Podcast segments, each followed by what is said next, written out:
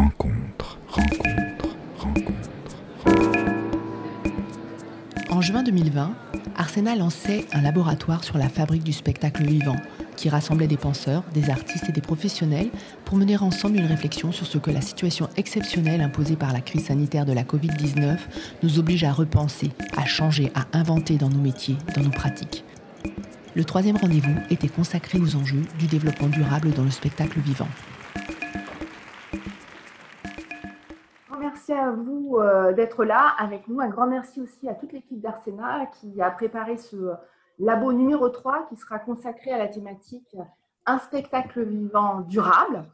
Euh, en fait, nous avons observé dans le spectacle vivant, mais aussi comme euh, dans d'autres secteurs d'activité, ou même dans la société tout entière, euh, en témoigne la vague verte que nous avons vue aux élections municipales, nous avons observé de la préoccupation de plus en plus forte de concilier les impératifs économiques, les responsabilités sociales et environnementales, mais aussi de faire évoluer euh, les pratiques professionnelles vers plus de coopération et de solidarité. Donc, c'est pour ça qu'on a souhaité euh, aborder la question de l'éco-responsabilité au sens large, c'est-à-dire non pas seulement en abordant l'impact environnemental euh, du secteur culturel, même si c'est un sujet très important et que nous aborderons, mais aussi en se demandant comment est-ce qu'on pourrait penser ce que serait une écologie de ce secteur en tant qu'écosystème, en se demandant aussi comment euh, est-ce que nous pourrions faire évoluer nos modes de production, nos modes de diffusion, de consommation pour un, développement durable du spectacle vivant. On utilise beaucoup le terme de production intensive, par exemple en agriculture. si on transpose dans notre secteur, qu'est-ce que ça, peut vouloir dire? Euh, Quels sont nos leviers d'action, nos outils? Et c'est vrai que la, la question est d'autant plus euh, forte hein, aujourd'hui parce qu'elle a été aggravée euh, par euh, la, crise liée à la Covid-19, qui euh, met en question aussi, je pense, le service public de la culture, à la fois dans son économie et dans son financement, mais aussi parfois aussi dans, son, dans son utilité sociale. Et donc, ça pose avec force, parfois violence d'ailleurs, l'importance des solidarités entre les acteurs de l'écosystème culturel.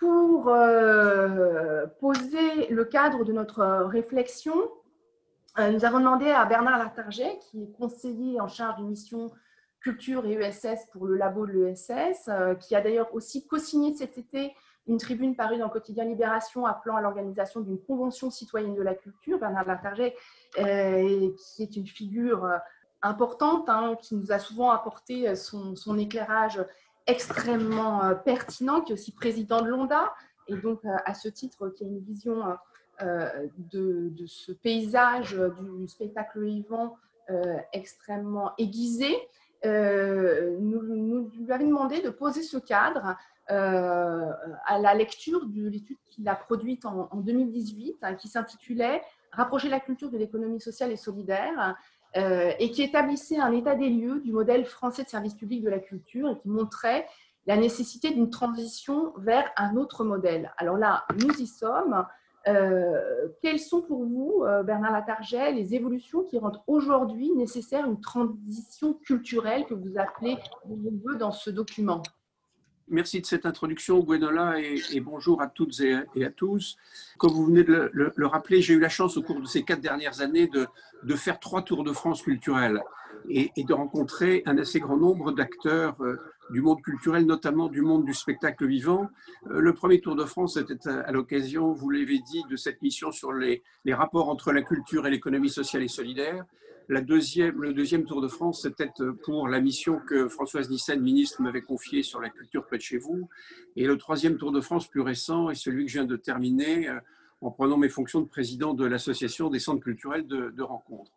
C'est à partir de ces, euh, observations très, récentes et très diverses euh, d'établissements, d'équipes, de projets, d'acteurs, de contextes, géographiques et économiques très différents que je, je, vous livre donc quelques observations pour ouvrir notre, notre échange, notre conversation. Je partage avec vous, Gwenola, l'idée que la pandémie, surtout si elle est durable, et elle risque fort de l'être, accentue euh, l'urgence d'une mise en question du modèle de politique publique, particulièrement du modèle euh, de politique du spectacle vivant et de son économie. mise en question que, les limites du, modèle historique appelaient de toute manière. Je ne pense pas que la pandémie euh, bouleverse justement les conditions de, ce, de cet examen, euh, de cette remise sur le métier. Elles en accentuent la, nécessité et, elles, et, elles, en rendent plus urgentes donc les, les décisions conséquentes. Alors, les limites, euh, vous les connaissez aussi bien que moi, je, je les rappelle très sommairement. Euh, c'est d'abord les, limites de la démocratisation et de, la domination d'une logique de l'offre. Euh, l'offre de représentation, euh, l'offre d'œuvres, l'offre de biens et de services dans, dans tous les domaines continue de croître et elle cette croissance est liée à l'augmentation du nombre d'entreprises et elle est supérieure, elle continue d'être supérieure à celle des publics que nous sommes capables de mobiliser, à celle des consommations en général, passez-moi l'expression, et, et des dépenses que l'ensemble des ménages, dans toutes les catégories de la population, sont susceptibles d'accepter euh, pour accéder à ces biens et à ces œuvres. Alors, en dépit de tous les efforts qu'on a pu faire au cours de ces dernières années d'organisation professionnelle, de structuration euh, des filières, la difficulté de régulation euh, de cette relation entre l'offre d'œuvres et la diffusion de ces œuvres auprès du public est de plus en plus importante. Et cette difficulté, cette situation est aggravée par la réduction des financements publics dans certains secteurs. Exemple, la suppression des emplois aidés. Alors, cette situation cette situation euh, de, tension euh, croissante entre euh, l'amont, c'est-à-dire la création, les œuvres, les artistes, et l'aval, c'est-à-dire la diffusion, les publics, elle est également d'autant plus grande que les dépenses de fonctionnement incompressibles de l'ensemble des structures et des établissements de production et de diffusion existants augmentent plus vite, quels que soient les efforts d'économie qu'ils font et qu'ils ont fait ces dernières années, ils augmentent plus, vite que les, financements publics. Euh, donc, euh, les marges, si tant est qu'il y ait encore des marges, ne cessent de se réduire. Et une des conséquences, euh, parmi bien d'autres bien sûr, c'est que, au fond, les moyens des politiques, les moyens de l'économie du spectacle vivant public sont de plus en plus préemptés, par, cette, par cet existant, et rendent de plus en plus difficile, sinon impossible, d'accueillir les nouveaux acteurs, les nouveaux entrants, les nouveaux, euh, projets. Globalement, la précarisation euh, s'aggrave et elle s'aggrave d'autant plus que euh, l'immense majorité des entreprises qui composent le spectacle vivant, je pense aux compagnies, aux ensembles, sont des structures associatives financièrement fragiles dont les hauts de bilan euh, sont insuffisants, voire, euh, inexistants. Alors ça, c'est donc euh, un rappel des, limites de cette logique de, l'offre dominante dans notre économie.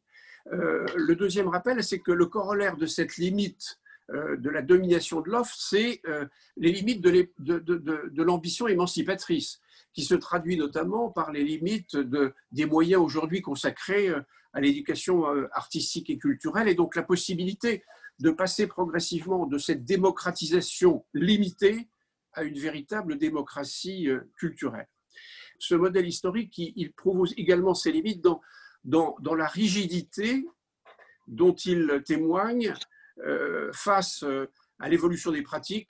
Je vous renvoie à l'étude du DEPS qui vient d'être publiée et qui est une confirmation, mais qui est une confirmation violente. Hein de ce que nous avions déjà commencé à, mesurer ces, dernières années, fracture générationnelle, fracture dans les pratiques, non-renouvellement des publics, des, structures et des institutions de production et de diffusion artistique euh, traditionnelles, etc.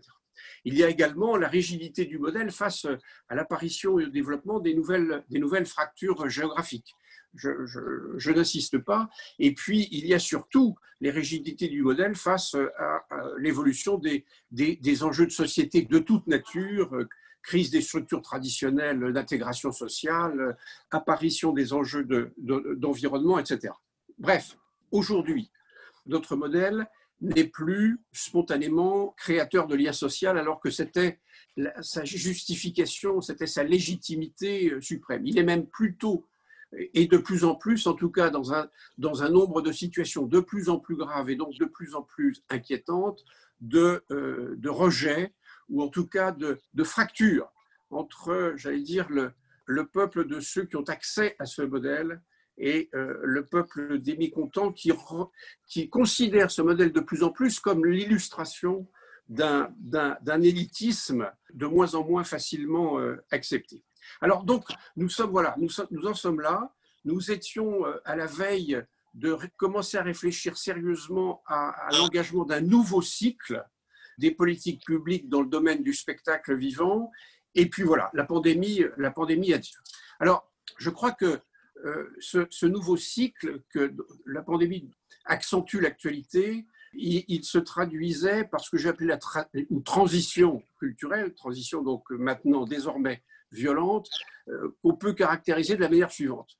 D'abord, euh, je, je l'ai dit à l'instant, le passage progressif de la démocratisation à la démocratie et un nouvel équilibre à trouver entre la logique de l'offre et de la logique de la demande développement des droits culturels, réhabilitation de, l'ambition émancipatrice, euh, nécessité de repenser, d'actualiser la, grande histoire de l'éducation, populaire et de l'action culturelle sous toutes ses formes, euh, nécessité de donner un nouvel élan à, l'éducation artistique sous toutes ses formes. Bref, voilà, une évolution très très marquée et reconnue maintenant par l'ensemble des acteurs de la démocratisation au sens traditionnel malrussien à la démocratie.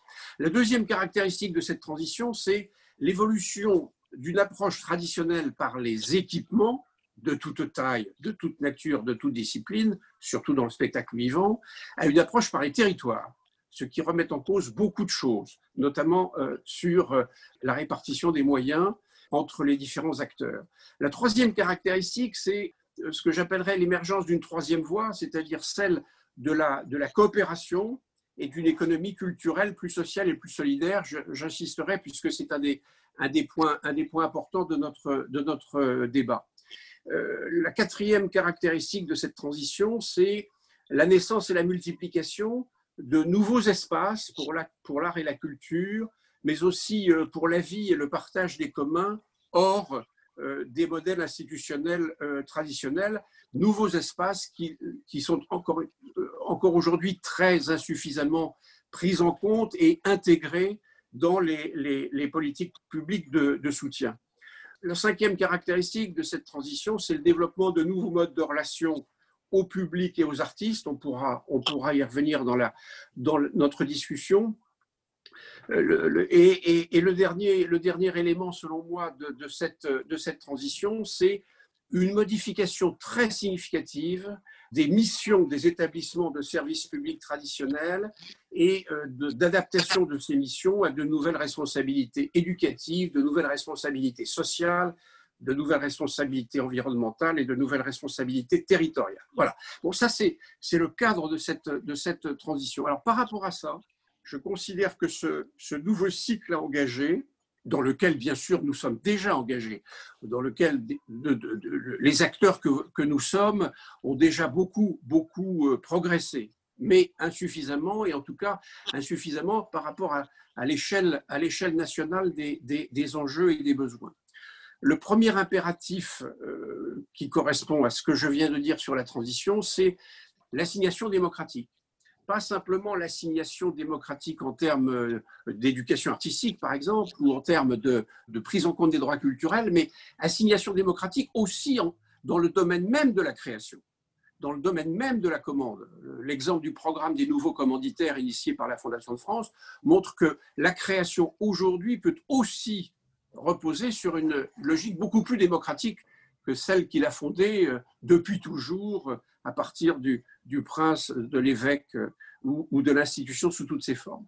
Le deuxième impératif de ce nouveau cycle, c'est euh, la montée en puissance euh, des projets culturels de territoire et la recherche d'une plus grande équité, équité géographique. Le troisième impératif de ce, de ce nouveau cycle, c'est donc, je, je l'indiquais à l'occasion de, la transition, l'exigence de collaboration, l'adaptation des modèles économiques et l'assemblage des, acteurs et des moyens euh, dans une économie plus solidaire. J'y reviendrai sur les, pistes d'action. Et puis, euh, le quatrième, le quatrième et, le, cinquième impératif, c'est tout ce qui concerne donc euh, la révision euh, des, des missions des, des, établissements publics. Voilà, selon moi, très très brièvement résumé et, et de, façon, très simpliste, hein, très, simplificatrice, le cadre. Avant de passer aux, solutions, enfin aux voies, d'action, je voudrais dire que après, ces Tours de France et les échanges que j'ai eus avec euh, un très grand nombre d'acteurs et, des exercices, j'allais dire, de simulation que j'ai fait avec eux, je considère que ce nouveau modèle, je considère que ce nouveau cycle, dont certains d'ailleurs disent qu'il pourrait donner lieu à un New Deal en réponse à la pandémie, je considère qu'il est accessible sans destruction du modèle historique antérieur qu'il faut surtout préserver. Euh, on pourrait y revenir dans la discussion toutes les évaluations, toutes les mesures, toutes les, estimations que nous avons faites des conditions euh, matérielles, financières de mise en œuvre de ces nouveaux impératifs, mais euh, à une échelle qui soit vraiment une échelle nationale, une échelle générale, pas euh, l'éducation artistique marginale où on, passe son temps à multiplier des réalisations exemplaires et admirables, mais où on est à moins de, à moins de 5% de la population des enfants et des adolescents français concernés. Donc le passage, le passage à ce nouveau cycle de façon quantitativement euh, significative, il peut se faire avec des, moyens et des marges de manœuvre qui sont accessibles dans le cadre des contrats politiques, économiques et financières actuelles. Alors, je, pourrais donner des, chiffres que nous avons étudiés, mais ce passage n'est pas utopique. Il est possible pour peu qu'il soit porté par une, volonté politique des acteurs. Sur le troisième impératif que j'évoquais dans mon petit tableau, qui est celui de la coopération et d'une économie beaucoup plus collaborative dans le domaine du spectacle vivant, je vois par expérience cinq voies d'action complémentaires, et d'ailleurs qui sont déjà, là encore, partiellement mises en œuvre, mais il s'agit de changer d'échelle.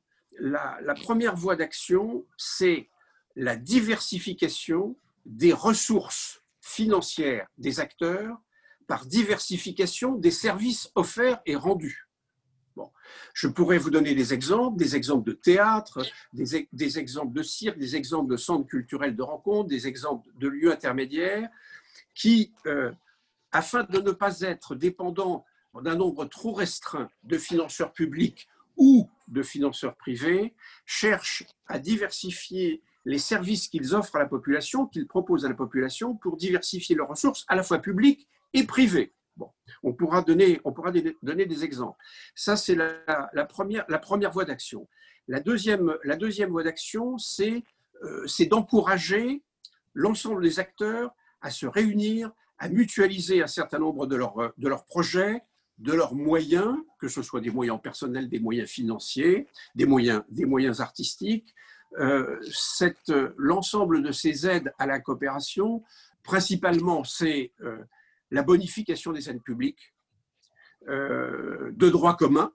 L'ensemble des aides qui existent devraient être bonifiées lorsqu'elles sont attribuées à des porteurs de projets qui témoignent d'un effort de mise en commun de ces projets, de mise en commun des moyens, d'assemblage de leurs forces pour euh, être à la fois plus efficace sur le plan artistique, plus efficace sur le plan de la diffusion et de l'accès au public, et bien sûr plus efficace sur le plan, euh, sur le plan économique. Mais cette bonification des fonds publics de droit commun en cas de collaboration, de coopération, de mise en commun, elle peut concerner aussi les fonds privés et notamment les ressources financières bancaires. Un certain nombre d'institutions financières solidaires, France Active par exemple, pourraient très bien euh, attribuer euh, ces aides en pseudo-fonds propres, ces aides en garantie, euh, ces aides en prêt à remboursement différé, de façon bonifiée ou de façon de façon améliorée et privilégiée en cas de, collectif. Donc ça, c'est la, la, deuxième, la deuxième voie.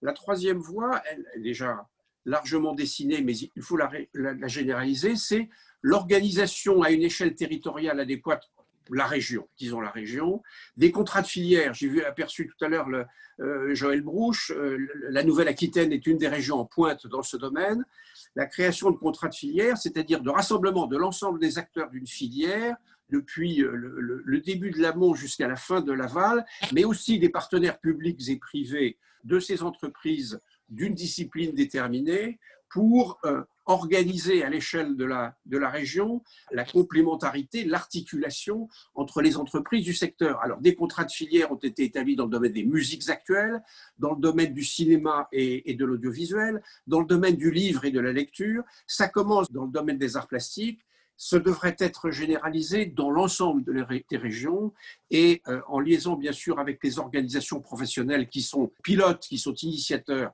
en cette matière, avec un soutien beaucoup plus actif des pouvoirs publics et notamment des, notamment des DRAC et des établissements publics nationaux euh, concernés.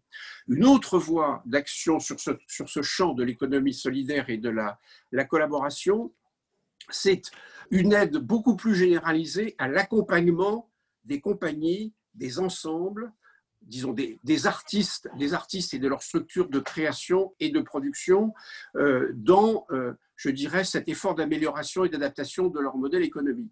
Il existe un, un dispositif local euh, d'accompagnement, le DLA, c'est un dispositif national qui fait l'objet de financements nationaux et, internationaux et européens. Le DLA dans le domaine culturel est très insuffisant alors que c'est un des domaines dans lesquels il y a plus de clients, il y a plus de demandes demande d'accompagnement, notamment des entreprises dans leurs tentatives, dans leurs efforts de rassemblement, de regroupement, de, collaboration, de, mise en place de structures type coopérative, SIC, euh, pôles territoriaux de coopération économique, groupements d'entreprises, coopératives d'activité et d'emploi, euh, euh, etc. Et puis la dernière voie d'action, qui elle aussi est simple, déjà là aussi engagée, c'est le développement des aides au fonctionnement des emplois, euh, des aides aux emplois, pardon, aux emplois de fonctionnement des groupements, des collectifs. Quand un collectif se constitue, il a besoin, il a besoin d'un pilote, il a besoin d'une cheville ouvrière, il a besoin d'un coordinateur. Et au départ, souvent, euh, ces collectifs se heurtent à la difficulté de dégager les moyens financiers nécessaires au salaire, à la rémunération euh, de ce responsable, de cet agent du fonctionnement du, du collectif. alors, il a existé notamment quand on a mis en place euh, les pôles territoriaux de coopération économique dans le domaine culturel, il a existé des aides temporaires et dégressives à l'emploi de tels coordonnateurs de collectifs. Euh, rien n'empêche aujourd'hui sur les crédits du fonds PEPS qui, sont, euh, qui, vont être consommés, mais qui ne l'ont pas été largement sous-consommés au cours des dernières années, mais aussi des crédits de fonds comme le fonds GEPS, de financer, de, financer de tels emplois. Donc voilà voilà cinq voies d'action pratiques, déjà pratiquées, déjà, euh, mises en œuvre par de nombreux acteurs, mais qu'il conviendrait d'amplifier, sinon de généraliser, tout au moins de, de, développer. Et là encore, avec des moyens qui sont soit des moyens existants, soit des moyens tout à fait à la portée des financeurs publics et privés euh, actuels. Merci beaucoup Bernard pour euh, ces pistes très encourageantes euh, qui résonnent certainement pour euh, beaucoup des Zoomers qui sont avec nous. En tout cas, j'ai entendu des mots qui sonnent avec les expériences des autres intervenants. Je pense par exemple à, à Véronique Pellenbock, qui est administratrice de compagnie au bureau des filles, mais qui est aussi membre du comité de suivi des États généraux du HOF, hein, États généraux qui ont été lancés par plusieurs euh, organisations représentant euh, des artistes, des compagnies, des lieux, et euh, qui partaient d'un constat que le, le HOF d'Avignon, dans la concurrence effrénée qu'il générait entre les équipes artistiques, entre les lieux, avait atteint un mode de fonctionnement à la, limite du, raisonnable et qui convient de euh, réfléchir à d'autres euh, façons de travailler ensemble, justement dans euh, une visée solidaire et, coopérative. Véronique, est-ce que vous pouvez nous, nous expliquer les, enjeux de ces états généraux du OFF et puis les axes de travail que, vous développez euh, en particulier ces notions d'écosystème et de partage des communs euh, qui euh, sont au cœur de, votre, de vos travaux. Oui, bien sûr. Je suis très troublée de voir à quel point toutes les pistes évoquées par Bernard Latarjet correspondent absolument point par point par, à tout le travail qu'on mène autour des États généraux du OFF. Euh, donc en fait, ce qui s'est passé, c'est comme euh, vous l'avez souligné tous les deux, euh, c'est vrai que cette crise sanitaire a mis en éclairage des modes de fonctionnement aberrants, dépassés. Et je pense que peut-être un des mérites de cette crise aura été de nous permettre de nous retourner sur tout ce qui est derrière nous, de réfléchir à tout ça et euh, d'essayer de voir euh, quelles possibilités on a de transformer les choses. Donc c'est exactement ce qui s'est passé avec euh, ces états généraux du OFF. Voilà, l'édition d'Avignon a été annulée cet été et, et cette fenêtre d'un an nous a permis de nous dire que c'était vraiment le moment de chercher à faire évoluer ce festival, que le modèle économique et social d'Avignon Off est quelque chose qui est obsolète, qui échappe à tout cadre et à toute régulation que les compagnies euh, sont soumises à une loi de l'offre et de la demande qui génère beaucoup trop d'inégalités, beaucoup trop d'incertitudes, que les compagnies prennent des risques démesurés qui sont accentués par euh, une bulle immobilière qui devient euh, complètement folle et euh, que si euh, on continue euh, sur cette pente-là, en fait, c'est tous ces édifices qui sont très fragiles qui vont finir par s'effondrer et que bientôt, ni les artistes, ni les spectateurs, ni même les programmateurs auront plus les moyens de, de se rendre à Avignon et qu'en fait, c'est tout ce festival qui est quand même une vitrine très importante pour toutes les compagnies de France qui est sur le point de, de s'écrouler. Donc, on, voilà, on s'est dit avec un certain nombre d'interlocuteurs, de syndicats, d'organisations professionnelles et, plusieurs centaines de compagnies que le moment était venu de lancer un, grand chantier et qu'il nous semblait que euh, ce chantier devait partir du principe que le festival off est en fait un, bien commun. C'est ça en fait la base, euh, de, toute cette réflexion. Donc, nous avons euh, souhaité dégager deux grandes lignes euh, deux grands actes de travail, un sur l'écosystème et un sur les communs. D'abord, il nous a semblé très important de travailler sur la diversité culturelle, c'est-à-dire de savoir comment lutter contre euh, une uniformisation des spectacles présentés, puisqu'en fait la pression financière fait que les compagnies doivent venir avec des spectacles avec très peu de décors, très peu de comédiens qui durent une heure maximum, et, qu'en fait ça, ça résulte de, la pression économique financière et euh, ça, empêche en fait le Festival d'Avignon d'être une vraie représentation euh, du théâtre français.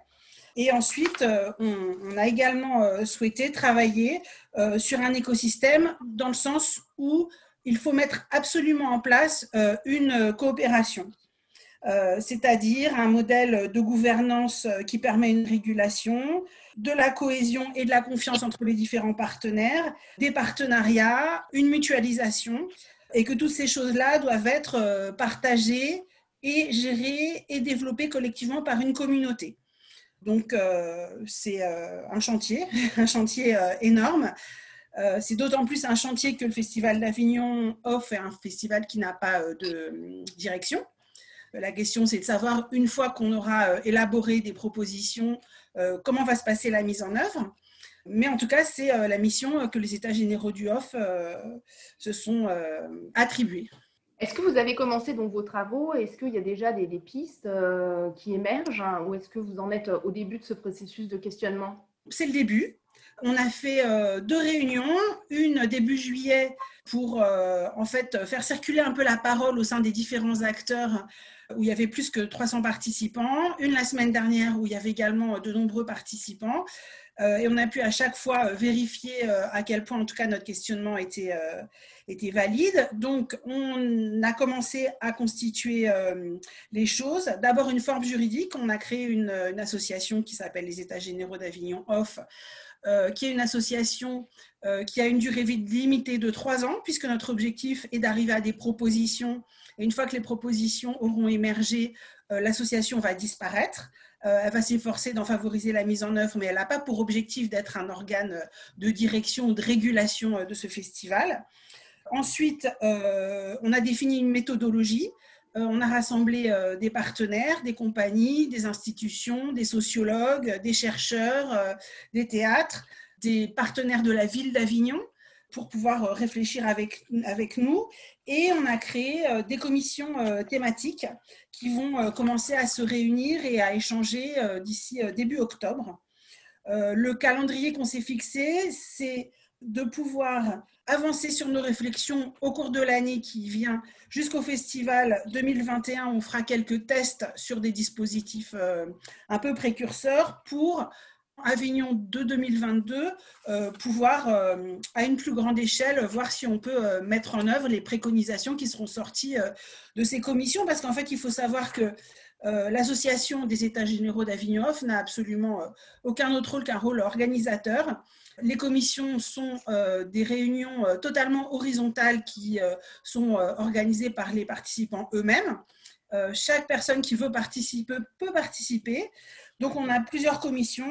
On les, on les, mettra, en ligne. En tout cas, ce qu'on on peut dire, c'est que les axes de réflexion qu'a formulé Bernard Latarger pourraient être extrêmement précieux pour enrichir vos, vos, travaux, puisqu'on voit qu'il y a vraiment euh, une concordance des préoccupations et euh, l'encouragement à la mutualisation euh, nécessite généralement d'avoir des dispositifs incitatifs au-delà de la seule bonne, bonne volonté et c'est certainement toute la difficulté de pouvoir mettre en place ces, ces, ces coopérations.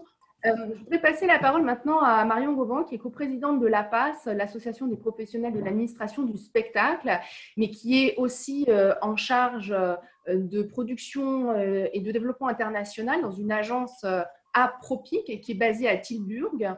En fait, j'ai reçu un mail de Marion qui disait euh, il s'avère que certaines de nos pratiques vont devoir changer. Donc, euh, qu'il l'affirmait avec beaucoup, euh, beaucoup de conviction. Et on sait que la passe est un foyer de réflexion extrêmement actif hein, sur ces nouvelles pratiques qui pourraient être, testées. Où est-ce que vous en êtes, vous, justement, de vos réflexions? Merci déjà beaucoup pour cette invitation. Euh, et merci aussi pour les pistes d'action soulevées par Bernard Datarger qui font écho effectivement à beaucoup de, questions euh, et, des pistes de réponse qu'on tente. Donc je vais parler là avec ma double casquette effectivement de coprésidente de la PAS et également en tant qu'agent international, ça croise pas mal de choses. Quelques euh, repères très rapidement pour ceux qui ne connaissent pas encore la PAS pour identifier. on est un réseau professionnel qui rassemble au niveau national toutes ces professions qui œuvrent au quotidien auprès des artistes du spectacle vivant, de la production, diffusion, administration. Donc, euh, tous les euh, directeurs, administrateurs de prod, etc., etc., dans le secteur indépendant, c'est-à-dire des personnes qui travaillent en compagnie, en bureau, en collectif.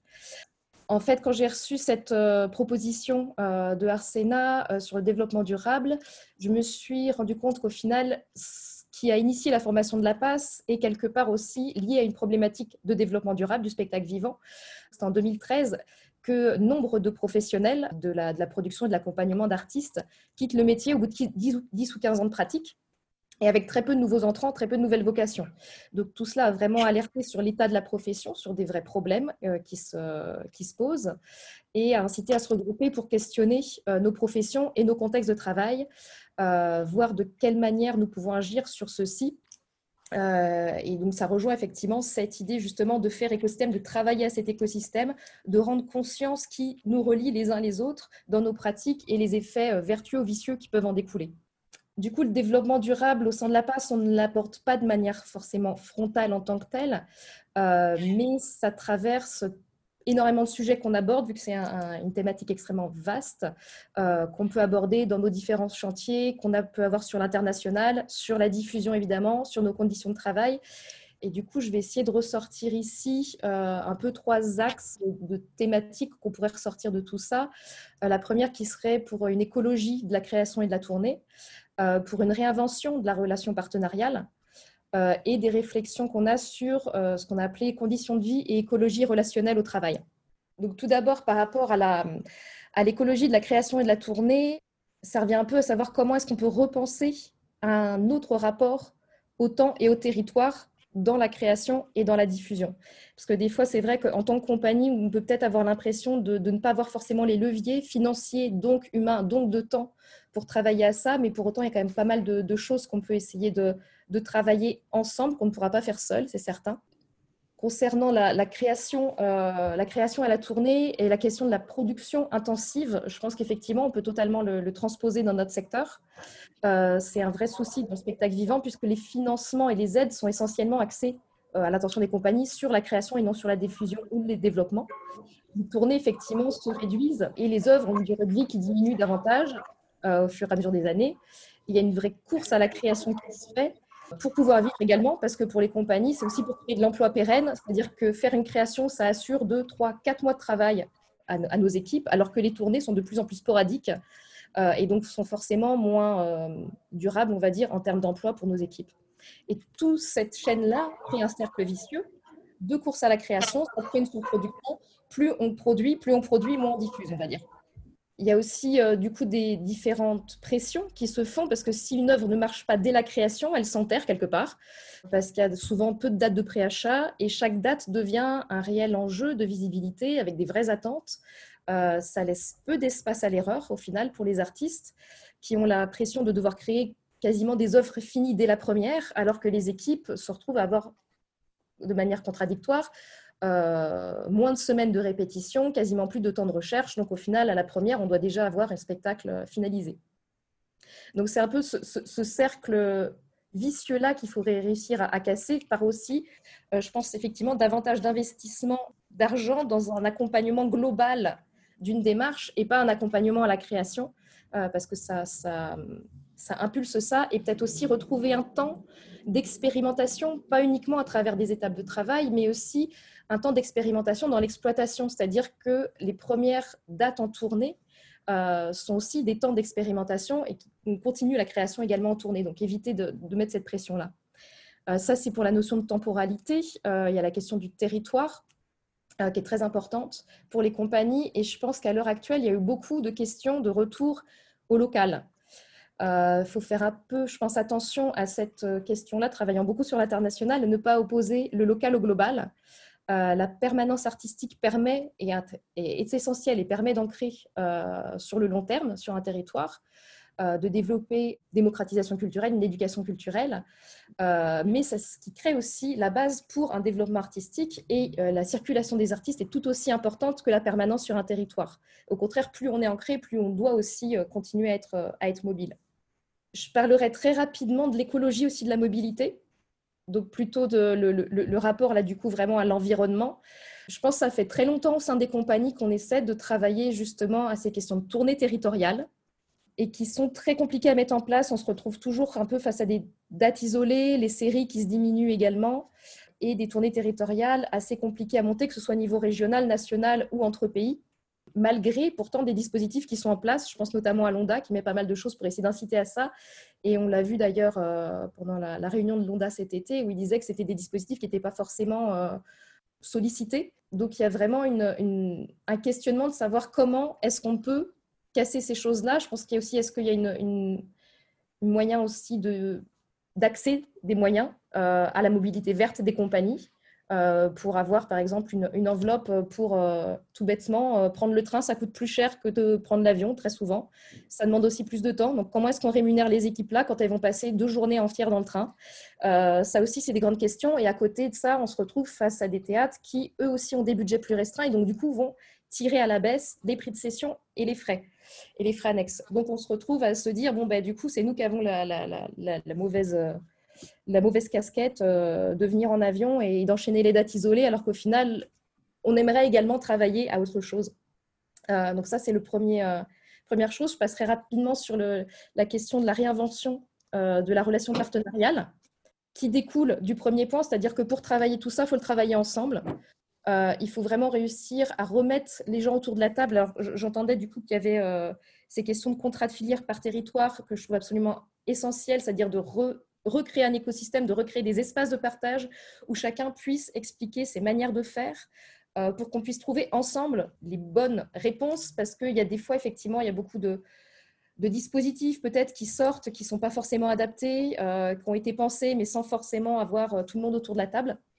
donc du coup, au sein de la passe, effectivement, on a mis en place pas mal de rencontres, notamment sur la question aussi de la relation, comment on diffuse à l'heure actuelle, comment on communique sur la diffusion, comment on arrive à, à, travailler ces partenariats-là. Il y a aussi beaucoup de choses qui ont déjà été faites avec un livre blanc de la diffusion qui a été euh, publié par euh, Spectacle Vivant en Bretagne notamment. La Nantaise de diffusion également, qui fait un gros travail sur l'éthique de la diffusion. Donc, il faut réussir vraiment à déconstruire ces rapports de force acheteur-vendeur prendre le temps de connaître et de reconnaître nos réalités mutuelles pour permettre justement d'accéder à des nouvelles collaborations et de mettre vraiment, et je, pense que ça se, fait, de toute manière, on le voit de plus en plus autour de nous, de mettre euh, institutions, euh, organisateurs, producteurs, artistes autour de la table pour réfléchir ça ensemble.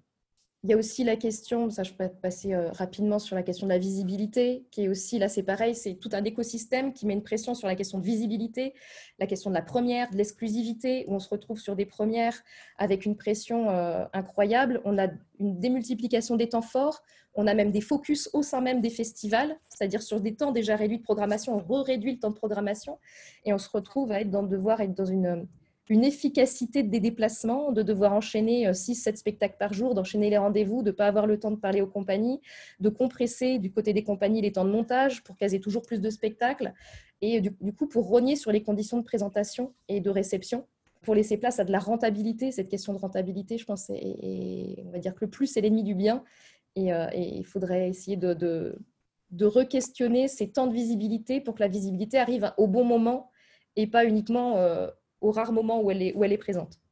Je, finirai juste du coup sur effectivement dans les, problématiques qu'on trouve, euh, c'est par rapport aux institutions et aux subventionneurs, euh, avec effectivement on se retrouve face à des aides et des subventions qui ne prennent pas forcément en compte la réalité des compagnies, c'est-à-dire qu'on a mis en place depuis très longtemps de la mutualisation par les bureaux, par des co-directions artistiques qui, elles, elles, ne sont pas forcément reconnues dans les, dans, dans les aides, les projets protéiformes aussi qui ne rentrent pas dans les cases.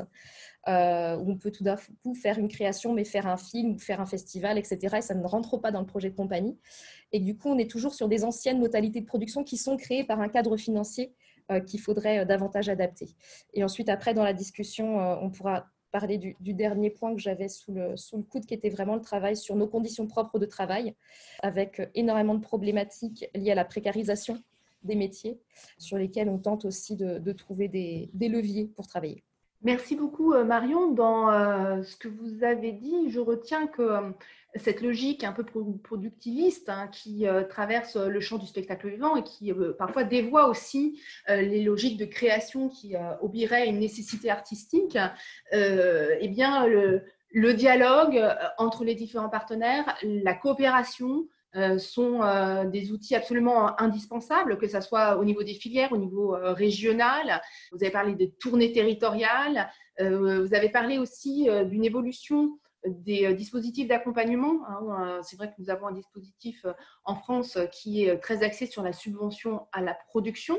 Ça génère des effets merveilleux parce que ça permet de produire des œuvres formidables, mais ça génère aussi des effets qu'on pourrait appeler pervers, euh, puisque on est dans ce cycle de, production, après production, etc., sans prendre peut-être assez le temps de, diffuser, de partager ces œuvres avec le public, alors que c'est un moment euh, absolument fondamental, euh, à la fois dans cette visée émancipatrice que Bernard Latarget pointait, mais aussi pour les artistes qui ont besoin de ce, de ce rapport et ont besoin de, de partager.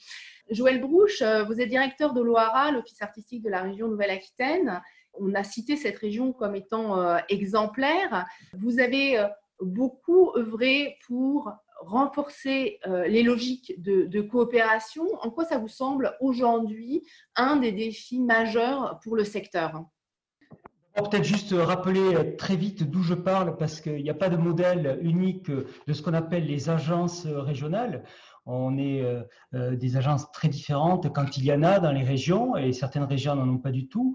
Et on est quelques-unes à s'être regroupées sous le prisme d'une entrée commune autour de l'aide à la diffusion. Ça s'appelle la collaborative. Il y a nos amis de Normandie, de Grand Est, de Occitanie et de Bretagne.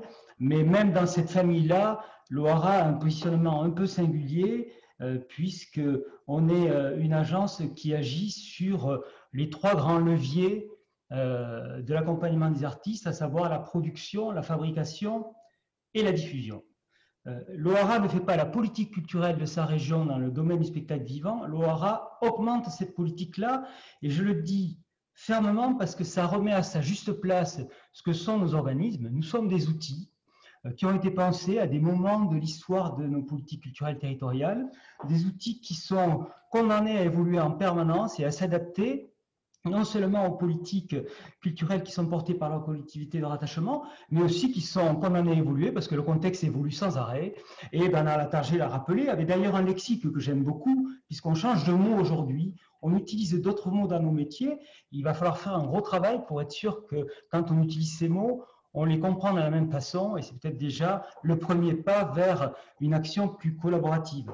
Nos organismes à nous s'appellent des agences. Moi, j'aime pas cette appellation parce que parfois on les confond avec euh, des agences comme on en a en Angleterre. Moi, j'aime bien le mot agence, agencement.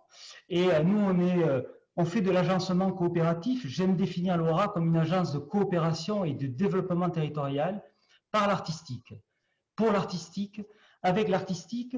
Et puisque tout le monde a parlé d'écosystème, moi, il y a quand même une dimension dans l'écosystème qui m'apparaît essentiel et qui s'est révélé pendant le confinement, c'est la notion d'interdépendance. Un écosystème ne peut survivre que quand l'interdépendance fonctionne, quand elle est reconnue. On le voit dans la nature, on le voit avec les animaux. Et moi, j'ai l'impression qu'on est dans un système aujourd'hui où il n'y a pas une interdépendance entre d'un côté ce qu'on appellerait les opérateurs culturels et de l'autre côté les artistes. On est quand même dans une relation qui est très différencié, euh, qui est très hiérarchisé, et on sait qui est dépendant de qui. Donc, je pense que euh, cet appel à une politique publique de la culture plus écologique nous appelle peut-être à retravailler la question de notre interdépendance, nos interdépendances, et on l'a vu pendant le confinement, quand les artistes ne travaillent plus, quand le public n'est plus là, euh, nous-mêmes nous sommes dans nos bureaux à nous angoisser sur, sur l'avenir. Donc, notre logique à l'ORA, c'est de favoriser les conditions de la coopération à l'échelle d'un territoire qui s'appelle la Nouvelle-Aquitaine, mais qui n'est pas un territoire dans lequel on s'enferme et on enferme les artistes et les opérateurs culturels. On évoque souvent la question de la production-diffusion et comment on va bricoler l'évolution de la relation entre la production et diffusion. Nous, entre les deux, entre production et diffusion, on a rajouté depuis quelques années un mot qui nous semble important, c'est fabrication. On entend dans la production comment on réalise, on réunit les conditions économiques pour fabriquer, quelles sont les conditions de la fabrication, et après comment ça va diffuser. Et on s'est rendu compte il y a quelques années que tout cela ne suffisait pas, même quand on essayait d'être les plus vertueux possibles, on rentrait quand même dans ce qui a été euh, énoncé ou dénoncé encore aujourd'hui, euh, l'absence de régulation, la différence entre euh, la quantité de l'offre et la réalité de la demande. Donc on s'est beaucoup plus intéressé à ce qu'on appelle la domiciliation.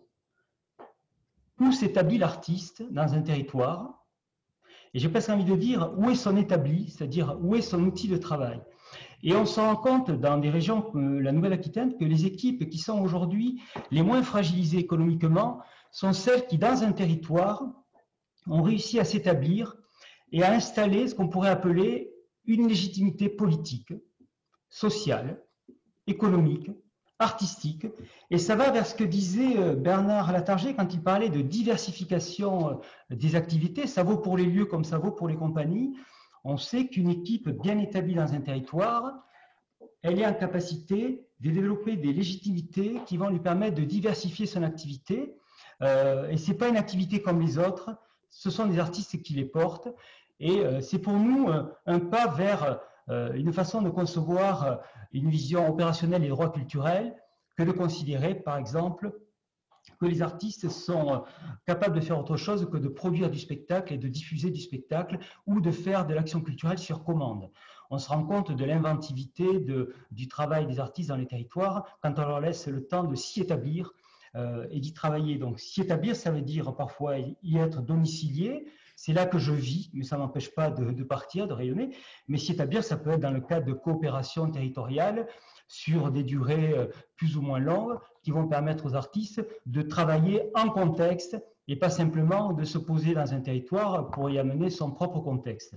Et euh, on est très, très, très sensible, nous, à, la prise en compte de ces quatre piliers dans l'accompagnement des artistes euh, la domiciliation, la capacité à produire, quand il s'agit de produire, à fabriquer et à diffuser.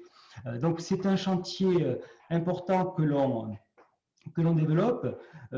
Une idée pour, pour pouvoir accompagner ces logiques-là, c'est bien sûr de créer en, en, permanence les conditions de la coopération entre les acteurs, c'est-à-dire comment on passe de la coopération à la collaboration, de la collaboration à la coopération, ce sont des notions qui sont un peu différentes. Comment on peut se réunir pour essayer de penser l'avenir à moyen terme, à long terme, c'est ce qu'on fait aujourd'hui, mais comment aussi au quotidien on crée de nouveaux réflexes entre les acteurs pour éviter euh, les phénomènes de concurrence, euh, les phénomènes d'incompréhension, euh, comment on arrive à agencer des calendriers harmonieux, comment on arrive ensemble à étirer la saisonnalité de la diffusion. Si on regarde de plus près les saisons et les festivals d'été, on se rend compte que sur une année de 12 mois, il y a à peu près 4 mois morts, c'est-à-dire 4 mois pendant lesquels, en nombre de jours cumulés, il ne se passe rien, en termes de relations public parce que c'est les vacances scolaires, euh, parce que c'est le début de saison, parce que c'est la fin de saison, euh, parce que c'est pas encore les festivals. Donc comment on travaille le développement de projets qui vont pouvoir peut-être euh, s'immiscer dans ces interstices calendaires qui aujourd'hui sont des calendriers oubliés. c'est un, un, travail pour nous aussi essentiel. Notre idée aussi dans l'éthique de la relation qu'on a avec nos partenaires, c'est pas seulement de leur demander de prendre place dans des dispositifs qu'on aurait imaginés, mais c'est de leur demander de prendre part, c'est-à-dire qu'ils sont co-auteurs avec nous de la mise en œuvre de ces dispositifs, y compris les artistes, ce qui nous permet à l'OARA, avec ce système de gouvernance implicatif, euh, d'avoir une toute petite équipe, d'avoir su contenir nos frais de fonctionnement depuis des années pour libérer toujours plus euh, d'argent dans l'action, ce qui fait que on est en moyenne depuis 10 ans entre 70 et 74% de notre argent qui repart dans l'activité, repart concrètement. C'est pas parce qu'on est des, génies ou des forçats du travail, c'est tout simplement parce que nos principes de coopération avec nos pairs s'appuient sur un engagement de leur part, c'est-à-dire si vous voulez qu'on puisse mettre des moyens financiers dans le pot commun de nos envies communes, vous devez nous aider à administrer collectivement euh, ces partenariats et ça, c'est un travail essentiel pour nous. Euh, on est aussi dans ce qu'on appelle une politique de l'attention permanente. J'ai parlé tout à l'heure des réflexes à éveiller, mais une politique de l'attention, c'est-à-dire prendre soin, prendre soin de celles et ceux avec qui on travaille. Euh, ça me semble essentiel. On a trop tendance aujourd'hui, dans nos politiques publiques, à tout filiériser, tout catégoriser, tout labelliser. Or, on se rend compte que quand on travaille comme ça, on réunit les gens souvent par le plus petit dénominateur commun et ça fait fi de la singularité de chacun, des histoires, des contextes. Donc, nous, on préfère travailler à l'ORA sur euh, le mode du projet, c'est-à-dire comment euh, on crée des environnements propices au développement des projets et pas comment on fait rentrer les projets euh, dans des cases préétablies, comment nos dispositifs à l'ORA s'adaptent à la réalité et pas comment la réalité doit s'adapter à nos dispositifs c'est un peu des, euh, des, pétitions de principe.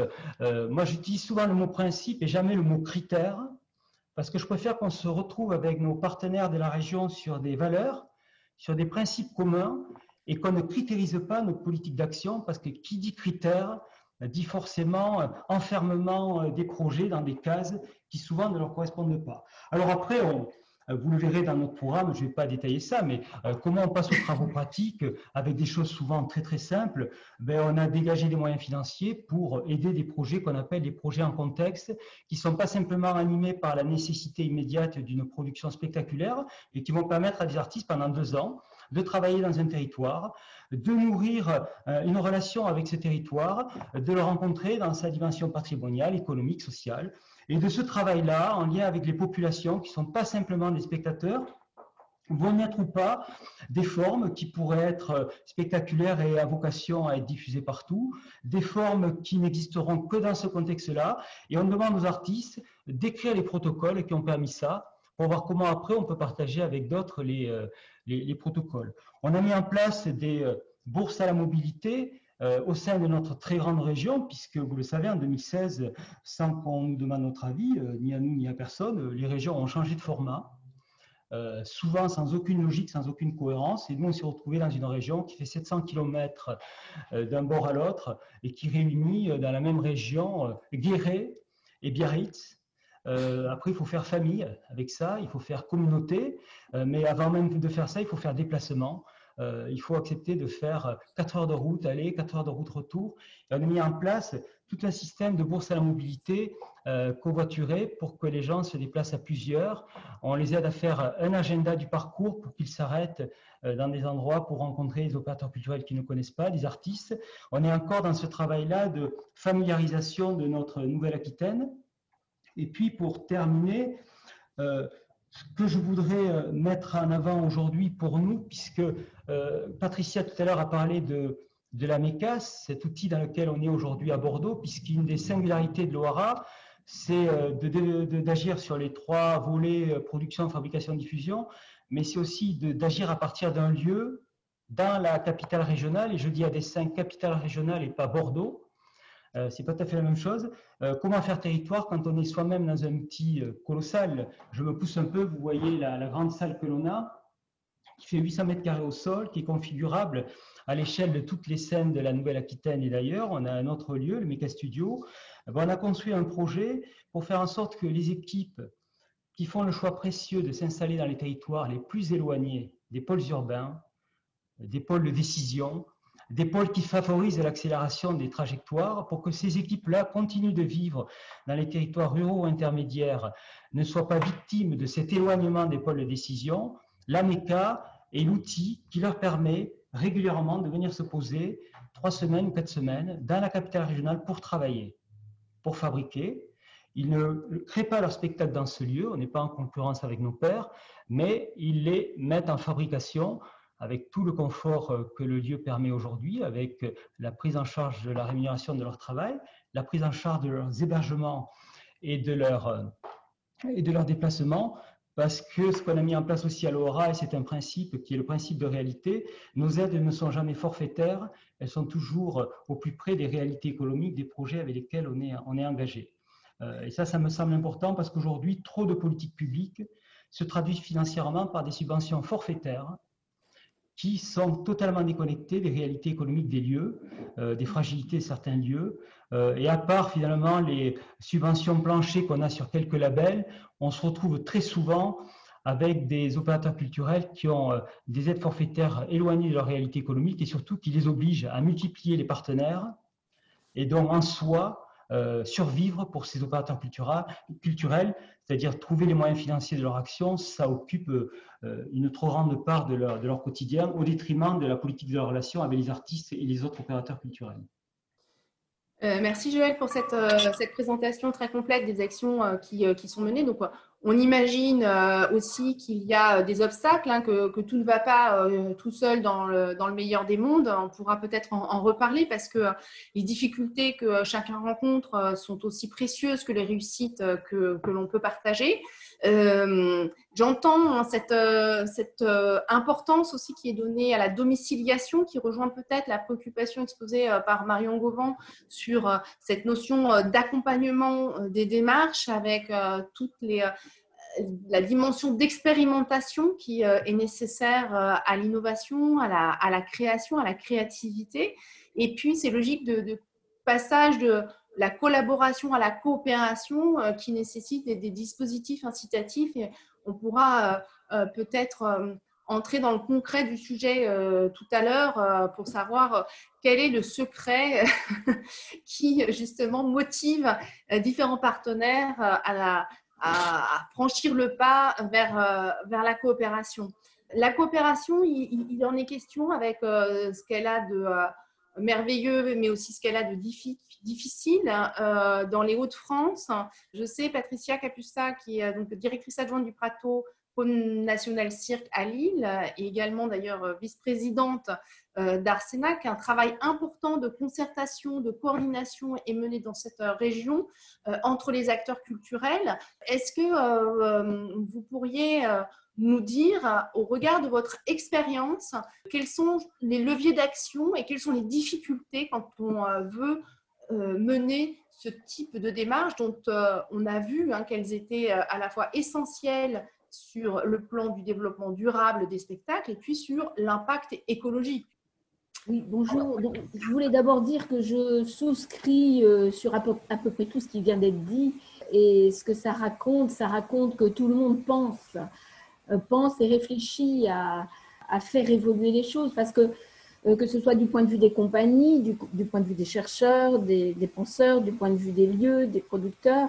Cette Covid a permis euh, de révéler un certain nombre de choses qui étaient déjà en marche, parce que ce qu'il faut se dire, ça c'est l'ancienne qui parle, c'est qu'on a pu et pour dire quelque chose de positif, c'est qu'on a vécu quand même 30 années euh, formidables quand même de structuration, euh, euh, de politique culturelle, de maillage territoriaux, enfin, d'outils pour la création, etc. Alors on est arrivé, effectivement, Bernard Laterger l'a très bien expliqué, on est peut-être arrivé à un point, j'aimerais pas dire de saturation, mais un point où il faut se poser les questions pour que ça marche mieux. Et la Covid a permis quand même d'être un révélateur et de faire un arrêt surtout. Euh, moi, les compagnies, les lieux avec qui je travaille, euh, avec qui on a dû travailler pour reporter, remettre, ou avec qui on a travaillé dans le cadre de nos réseaux, ont tous dit euh, que de s'être arrêté avait été un moment énorme. Quoi. Et ça a permis de se rendre compte qu'on était rentré dans une frénésie, voire névrotique, névrotique hein, de quelque, bah, d'une machine ah, mais, après tout, on en est responsable aussi. Hein. On était dans un mouvement. Le mouvement, c'est la vie, c'est la création. Et du coup, bon, bah voilà, faut saisir. Après, moi, j'aime à dire aussi qu'on a les politiques qu'on mérite. Donc, on s'y est collé dans la région depuis longtemps. Euh, le Prato, un théâtre international de quartier, euh, né dans les années 70, donc né avec rien. Et puis, euh, dès le début, des valeurs de partage. Donc, on a fait en sorte d'être tout le temps dans ce, dans ce sens, de travailler tout le temps dans ce sens-là. Les réseaux qui se sont mis en place à l'occasion effectivement des régionales de 2015, il s'est agi, euh, s'est agi de prendre la balle au bon pour ne pas subir justement euh, quelque chose qui allait produire des cadres et, et, euh, du coup on s'est on, on organisé de manière d'abord informelle dans un collectif qui s'appelle le Crack Culture euh, en Haute-France et qui était euh, à la fois composé de syndicats, euh, de, mais aussi d'entités associatives, comme moi je représentais par exemple Territoire de Cirque. Et puis l'idée étant qu'il fallait que soit représenté dans ce groupe l'ensemble des filières et des acteurs culturels, qu'ils soient producteurs ou qu'ils soient artistes travailler à un texte, par exemple, au sein de, cette, de, ce, de ce réseau pour les artistes-auteurs, les plus isolés étant bien sûr euh, les plasticiens. Donc là, on, on essaye de faire en sorte qu'ils disposent d'un dispositif qui n'existe pas, puisqu'ils font partie des trous dans la raquette, comme dirait notre cher président Xavier Bertrand. Donc, on a, on a créé au sein du CRAC Culture, euh, euh, comme ça, une, une plateforme, euh, une plateforme d'échange, euh, de consultation, qui était d'abord des diagnostics, parce que qui dit fusion de régions pour créer une nouvelle grande région, ben, il fallait savoir ce qui se passait en Picardie. Euh, nous étions en Nord-Pas-de-Calais très bien dotés en équipement et en équipe artistique. De l'autre côté, pas du tout, ils n'avaient pas, pas mis en place cette politique-là. Ils avaient une maison de la culture et puis sinon un très beau dispositif qui faisait en sorte que les équipes s'installent en milieu rural. Donc on a fait des diagnostics, on a fait un livre blanc, on a fait un livre vert, on a fait des rencontres avant euh, l'élection avec les candidats, après avec le candidat et ses services. Et maintenant, nous sommes un outil pour les services de la région euh, de réflexion euh, pas en co-construction, mais en tout cas en co-partage, en co-analyse de, de, ce qu'ils souhaitent mettre en, mettre en. Alors, on est très prudent, hein. on n'idéalise on pas ce, cette place-là, ce rôle qu'on joue euh, au sein de, la région et avec les services, mais n'empêche que on est dans, un, dans des, des, temps d'échange euh, réels, euh, des auditions réelles. Pendant le Covid, chaque filière a été auditionnée par l'élu à la région et par ses services. Donc, on est confronté à nos élus, même si on n'est pas en accord euh, tout le temps politiquement, mais n'empêche qu'on on a des espaces où on peut s'exprimer. Donc, c'est ça qu'on a souhaité euh, maintenir avec eux. Et là, on était, au moment où le Covid est apparu, on, était, euh, on avait engagé les cracks en tournée, on avait appelé ça, c'est-à-dire chaque filière organisait des séminaires qui faisait état à mi-mandat de, de la politique culturelle qui avait été mise en place à l'échelle de cette région. Et bien sûr, ça allait au-delà de nos régions, hein, puisque on est tous, pour la plupart, dans des programmes nationaux, hein, voire internationaux. Donc voilà. Mais en tout cas, on avait imaginé des cracks en tournée qui faisaient état un état à mi-mandat euh, de la situation des filières et des dispositifs qui leur avaient été mis en place. À propos des dispositifs, j'en profite pour dire à Bernard qu'à un moment donné, bien sûr, diversifier les ressources, euh, les ressources, c'est génial, mais là, maintenant, en ce moment, on est face euh, à des appels, des appels à dispositifs, à des appels d'offres permanents qui créent vraiment une vraie fracture entre euh, les lieux qui peuvent se permettre de les traiter, les lieux et les équipes, et, ceux qui ne peuvent pas se permettre de les traiter. Donc là, il y a un vrai sujet, mais vous l'avez évoqué aussi. En tout cas, voilà, on en était là. Là, on est en craque en tournée, euh, euh, cirque et rue en trois épisodes. donc, on va faire un séminaire début novembre. ce séminaire est organisé maintenant. On crée des sous-réseaux on a créé un sous-réseau euh, dans ces Hauts-de-France euh, qui concerne la filière cirque et rue, euh, portée par les quatre lieux labellisés qui, défendent ces disciplines. On est en train de mettre en place une, filière régionale et on s'est rendu compte que d'aller sur ce périmètre-là était nécessaire dans le sens où on n'avait aucun outil, euh, entre guillemets, euh, ou pas beaucoup d'outils pour euh, évaluer la situation des, des, artistes, surtout des jeunes et des émergents. On a quand même deux écoles préparatoires au cirque dans cette région. voilà, on a créé un maillon comme ça, un outil d'observation et que ces éléments, bien sûr, on va les amener ailleurs, on va les amener à territoire de cirque, on va les amener à, à Arsena. On va amener comme ça ces outils euh, euh, qu'on est en train d'évaluer, enfin ces, informations, ces éléments qu'on est en train de récolter. Mais n'empêche que on a bien l'intention de faire un livre jaune qu'on va remettre, parce qu'il y a le livre blanc, livre vert, et il y aura un livre jaune à remettre au prochain candidat euh, à cette région.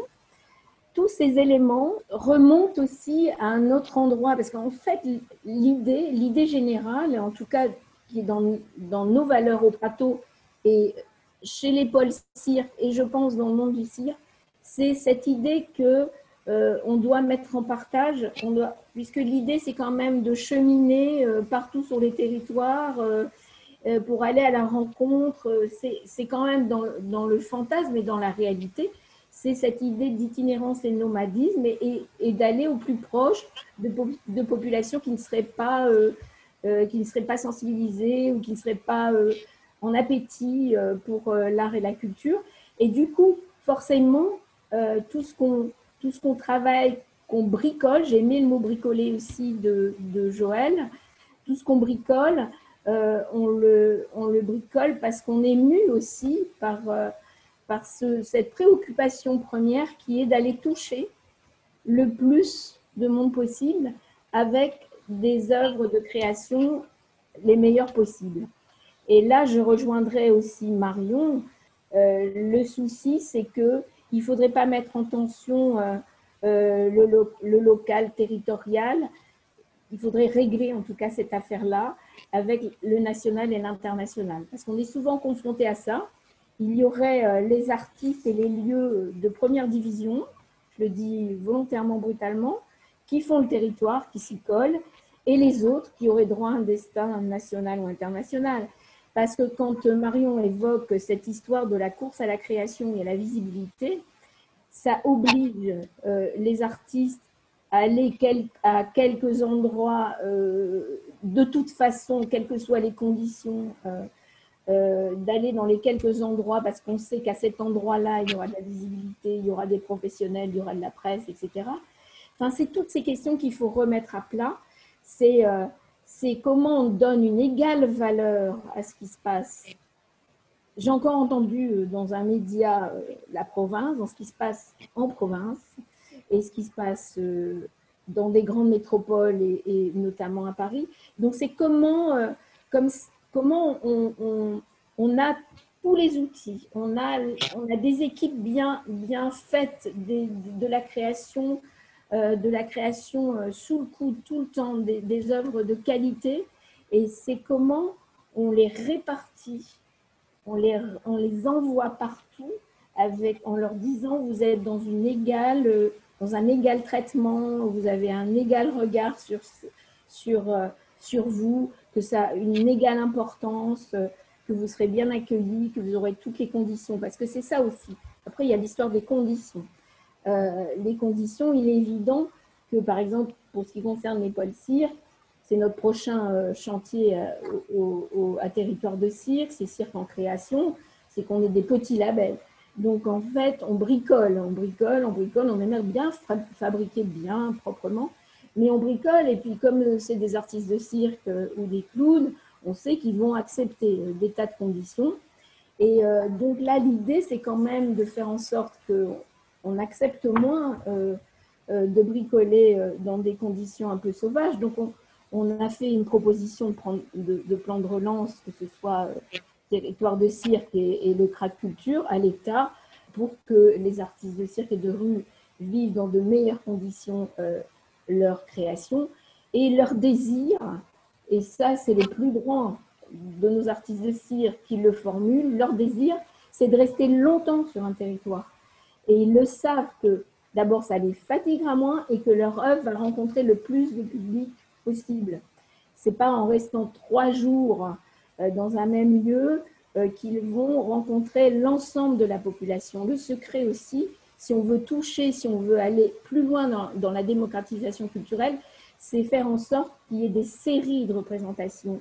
Et du coup, là, qui dit série, ça veut dire moins, moins de dates dispersées sur le territoire. Du coup, plus d'écologie aussi, parce que le cirque, c'est souvent des convois. Enfin, là, je mets tout à trac les difficultés et les, et les, et les questions qui sont en ce moment euh, débattues au sein de, de, de, cette filière-là.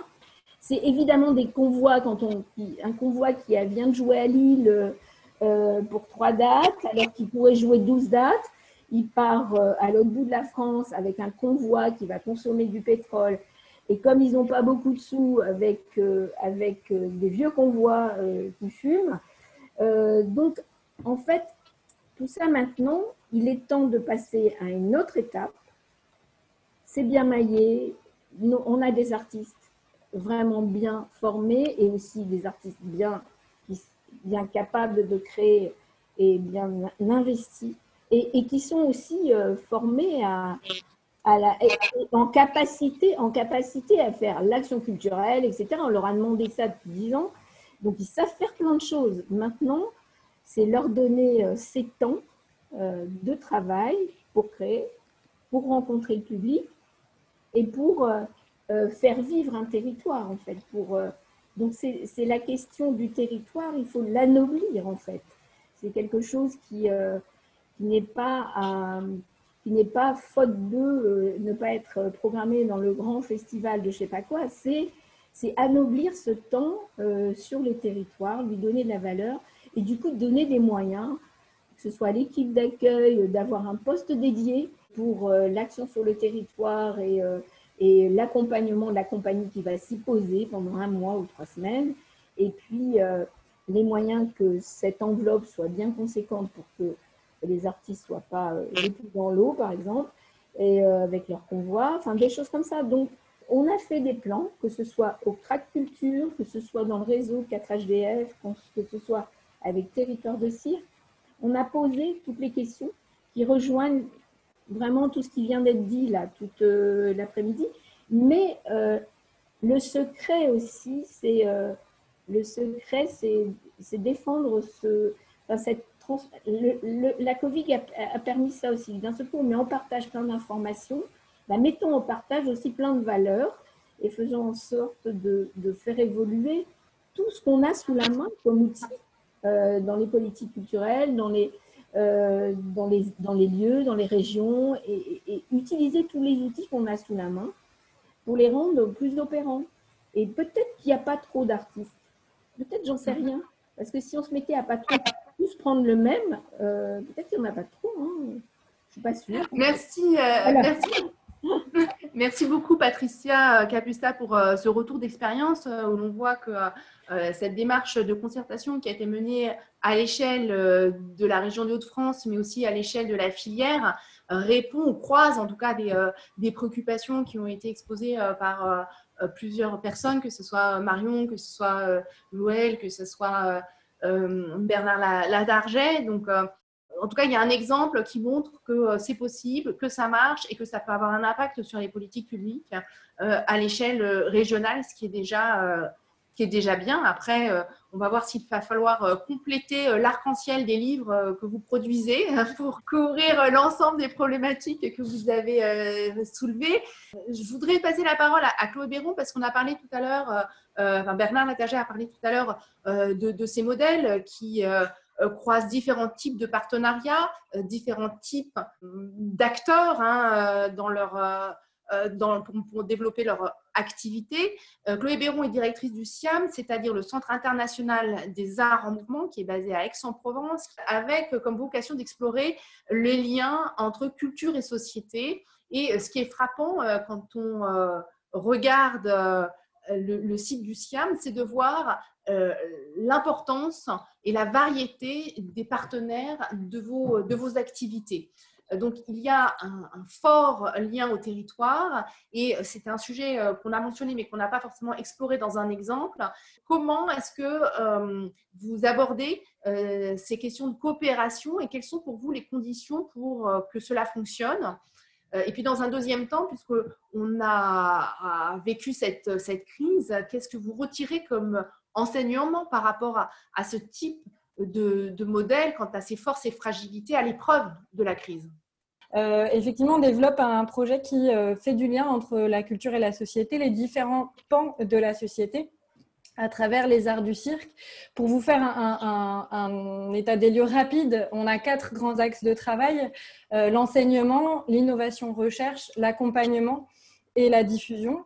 Euh, on, a développé ce lieu en complémentarité avec ce qui existait sur le territoire. Quand on est arrivé en 2013, enfin plus exactement quand on a commencé à travailler sur ce projet en 2011, avec pour horizon la capitale, les capitales européennes de la culture, qui était Marseille-Provence 2013, euh, qui donc englobait aussi Aix-en-Provence. On était bien conscient de la responsabilité d'ajouter un lieu culturel sur un territoire euh, qui était déjà euh, relativement doté. Et donc, on, on a travaillé sur les interstices, sur tout ce qui manquait sur ce territoire et notamment euh, aussi cette grande question du spectacle vivant qui, ne touche que 15% de la population et qu'est-ce qu'on fait des 85 autres pourcents qui ne sont pas tous euh, dans un état de difficulté sociale pour ne pas acheter les places, mais, mais aussi avec un grand désintérêt pour ce qu'on fait. Et c'est euh, beaucoup plus difficile à, en tout cas à aborder. Pour, sur, sur l'enseignement, on, a développé une, une école de pratique amateur qui nous donne un ancrage territorial fort avec 450 élèves pré-Covid. Hein, on va voir ce que ça donne euh, après cette situation de, sans contact, euh, avec de l'enseignement artistique et culturel. Et, je suis tout à fait d'accord avec euh, ce que disait Bernard sur l'importance de toucher un maximum d'enfants dans ces moments-là, puisqu'ils sont dans une diversité de provenance sociale, et notamment de leurs parents qui ne les amènent pas nécessairement au spectacle. Donc on a, par l'enseignement artistique et culturel, une manière de planter des graines qui euh, se développeront euh, à, l'avenir. Et puis, on travaille aussi dans l'enseignement sur euh, le lien aux entreprises, avec pas mal de travail autour des ressources humaines, de l'accompagnement des problématiques de ressources humaines grâce aux arts du cirque. Et la période qu'on traverse avec un besoin énorme de lien, de retrouver du lien, de télétravail et d'équipes en commun, nous amène beaucoup de questionnements de la part du monde économique sur comment refaire un collectif. Et je pense que les arts du cirque ont dans, leur ADN beaucoup de réponses à ces questions-là. Sur le volet euh, de, l'innovation recherche, on travaille euh, euh, justement avec des partenaires qui ne sont pas du secteur culturel. on développe sur des résidences de création ce qu'on appelle des résidences d'inspiration et ce qui rebondissait aussi avec les questions de l'OARA, de, la l'importance d'amener des gens dans des processus qui ne sont pas des processus de création, mais bien de la nourriture, de réflexion. La, dernière en date était de, mélanger des chercheurs du CNRS avec euh, des artistes de cirque pour aboutir à des propositions qui n'étaient pas euh, des débuts de création, mais juste des sorties de travail en commun Et d'ailleurs, cela nous a appris que la plupart des chercheurs du CNRS, en tout cas ceux qui sont euh, proches de chez nous, ne vont pas au spectacle. Et donc, euh, ça, aussi, ça re-questionne euh, le, type de public qui ne va pas au spectacle. Et on travaille également, on a tout un volet qui s'appelle Siam Labs, où on invite des gens de disciplines très différentes qui n'ont donc aucun lien avec les arts du cirque, à réfléchir sur ces sujets en lien avec les arts du cirque pour nous permettre aussi de nous secouer un peu, de sortir euh, de nos préjugés et de notre entre-soi, puisque malgré tout, dans le secteur culturel, on, se connaît beaucoup les uns les autres et on a parfois du mal à faire entrer des gens d'autres secteurs. Euh, et, on vient par exemple sur cirque et architecture faire, intervenir des architectes, mais aussi euh, des étudiants en sciences de l'innovation, euh, des gens qui viennent d'autres secteurs ou du numérique. on a travaillé également cirque et objets connectés, cirque augmenté, etc. Et sur la diffusion, on a un, festival qui s'appelle Jour et nuit de cirque qui a habituellement lieu en ce moment, à la fin du mois de septembre, et que le Covid a bouleversé, pas dans le format d'annulation, malgré ce que certains de nos euh, financeurs institutionnels nous ont conseillé, puisque euh, le maintien des subventions euh, permettait de réduire les dépenses et de garder les recettes. On a néanmoins souhaité développer le festival dès que ça a été possible. Depuis le 12 juin, on a repris une activité de festival hebdomadaire. on, a accueilli, on va accueillir en tout 41 compagnies. Et ça, c'était aussi né du dialogue avec l'ensemble de notre écosystème, parce que depuis depuis la création du CIAM, on s'interroge beaucoup sur euh, ces liens entre culture et permaculture, c'est-à-dire on fait beaucoup de liens entre euh, des graines qu'on sème et qui pousseront plus tard, des choses qu'on met les unes à côté des autres et qui n'avaient pas forcément vocation à être plantées l'une à côté de l'autre et pourtant qui vont s'aider mutuellement. Notamment, donc on a développé un modèle économique mixte. Euh, aujourd'hui, le CIAM, c'est 49% de subventions et 51% de ressources propres. Je dis ça sur l'édition 2019, évidemment, puisque la crise qu'on vient de passer a, profondément euh, euh, impacté euh, ces ressources propres. Mais néanmoins, je pense que cette, manière de, se considérer au cœur d'un écosystème, c'est ce qui fait aujourd'hui qu'on on, cherche à réfléchir à ce qui manque aux autres pour continuer à faire perdurer l'ensemble de l'écosystème. Et aujourd'hui, quand on voit l'état des compagnies, la difficulté dans laquelle elles ont été sur l'été, en tout cas, nous, ça nous a euh, euh, euh, pas contraint, mais en tout cas, ça nous a poussé à, développer ce, festival rapidement, en quelques jours, pour refaire du lien entre les compagnies et, le, public, et les différents types de publics. Et, c'est vraiment sur, sur je, pense que on a la chance d'avoir la réactivité euh, d'un lieu, d'une équipe euh, qui n'est pas figée. On a toujours défendu le fait de programmer peu de temps à l'avance et, on a et, c'est aussi dans l'observation de l'écosystème qu'on voyait qu'il manquait euh, cet échelon là du non prévu deux ans à l'avance etc je ne dis pas qu'il faut pas qu'il y ait tous les échelons mais il manquait cette partie là et la crise actuelle nous a forcé dans une version extrême hein, programmer un festival en une, semaine, c'était la version extrême de ce qu'on avait prévu, mais, euh, mais, mais ça, en tout cas, dans ce renouvellement, euh, au-delà des discours, il y, a, aussi une question de, de, faits euh, réels. Et du coup, cette crise, comment vous l'avez vécue? Parce qu'on on imagine bien que ce modèle de recette propre très important avec une part des subventions qui représentent moins de la moitié de, vos ressources a dû être difficile à, passer. Eh bien, on est en plein dedans. on a perdu deux tiers de nos recettes propres. Donc, euh, sur un budget général d'un million deux, ça, fait quand même euh, un peu mal. Euh, aujourd'hui, on ne sait pas si on va passer cette vague. c'est toute la difficulté et toute la fragilité de ces modèles-là parce qu'on est par ailleurs en dehors des cases. Euh, nous ne sommes pas labellisés puisque nous n'entrons dans aucun, type de label, euh, puisque cette diversité, cette variété de missions euh, n'entre dans aucun label qui, existe et qu'aujourd'hui les institutions se cachent, cèdent, en tout cas, n'ont pas forcément une compréhension de l'ensemble de, l'écosystème et donc euh, se rassurent avec, euh, avec des logiques de label, mais oublient toute une partie de l'écosystème euh, qui néanmoins est, importante. Donc aujourd'hui, on est dans, une, dans un paradoxe total. Les, subventionneurs ont, avec un grand sourire, euh, annoncé le maintien des subventions en cas d'annulation des festivals et donc euh, d'absence de, dépenses. Nous, on se retrouve avec euh, un chômage partiel qui a été interrompu puisqu'on a repris l'activité, des, subventions qui ont été consommées puisqu'on a fait l'activité et malgré tout, une, une grande difficulté à à être soutenu sur ces ressources propres qui pourtant nous permettaient au-delà d'une indépendance ou une diversité de fonctions, c'est aussi euh, une nourriture intellectuelle euh, euh, fascinante, passionnante que d'aller voir ailleurs, que d'aller voir comment fonctionne le monde économique, que de se confronter à des gens qui ne comprennent pas comment on fonctionne. Personne n'a tort ou raison, mais, ça, vient amener une autre réflexion. Et d'ailleurs, dans cette période de crise qu'on a traversée, on a eu énormément de soutien de la part de nos partenaires économiques. le SIAM, c'est 43 entreprises mécènes et beaucoup d'autres qui, l'entourent. Euh, on n'a pas eu de soutien financier, ils sont dans un état euh, euh, très complexe aussi économiquement. Mais en revanche, euh, ce sont les premiers à nous avoir soutenus pour la reprise du festival, à nous dire que être en mouvement, c'est aussi euh, continuer à, avoir de la vie et que c'est là que se trouve euh, la solution. Et par ailleurs, ils comprennent ce qu'on traverse, parfois bien plus que les acteurs publics qui ont du mal à, comprendre ce que c'est que de gérer une structure, d'avoir des charges sociales, d'avoir des salariés, d'avoir tout, tout, ce volet-là que les, le nos interlocuteurs du monde de l'entreprise euh, connaissent, connaissent beaucoup, beaucoup mieux. Et par ailleurs, euh, c'est aussi cette, ce modèle économique souple qui nous permet une, grande réactivité euh, parce que euh, on n'est pas nécessairement, euh, enfin notre cahier des charges est pour l'instant relativement simple puisque personne ne nous impose rien puisqu'on est assez peu subventionné. Donc ça nous permet de déployer beaucoup plus de choses. Et j'ai souvent tendance à dire que jusque là, hein, hors crise, euh, le fait d'avoir une moitié de fonds de ressources propres, ça nous permettait de doubler notre impact par rapport à ce que euh, nous donnent euh, les, pouvoirs publics.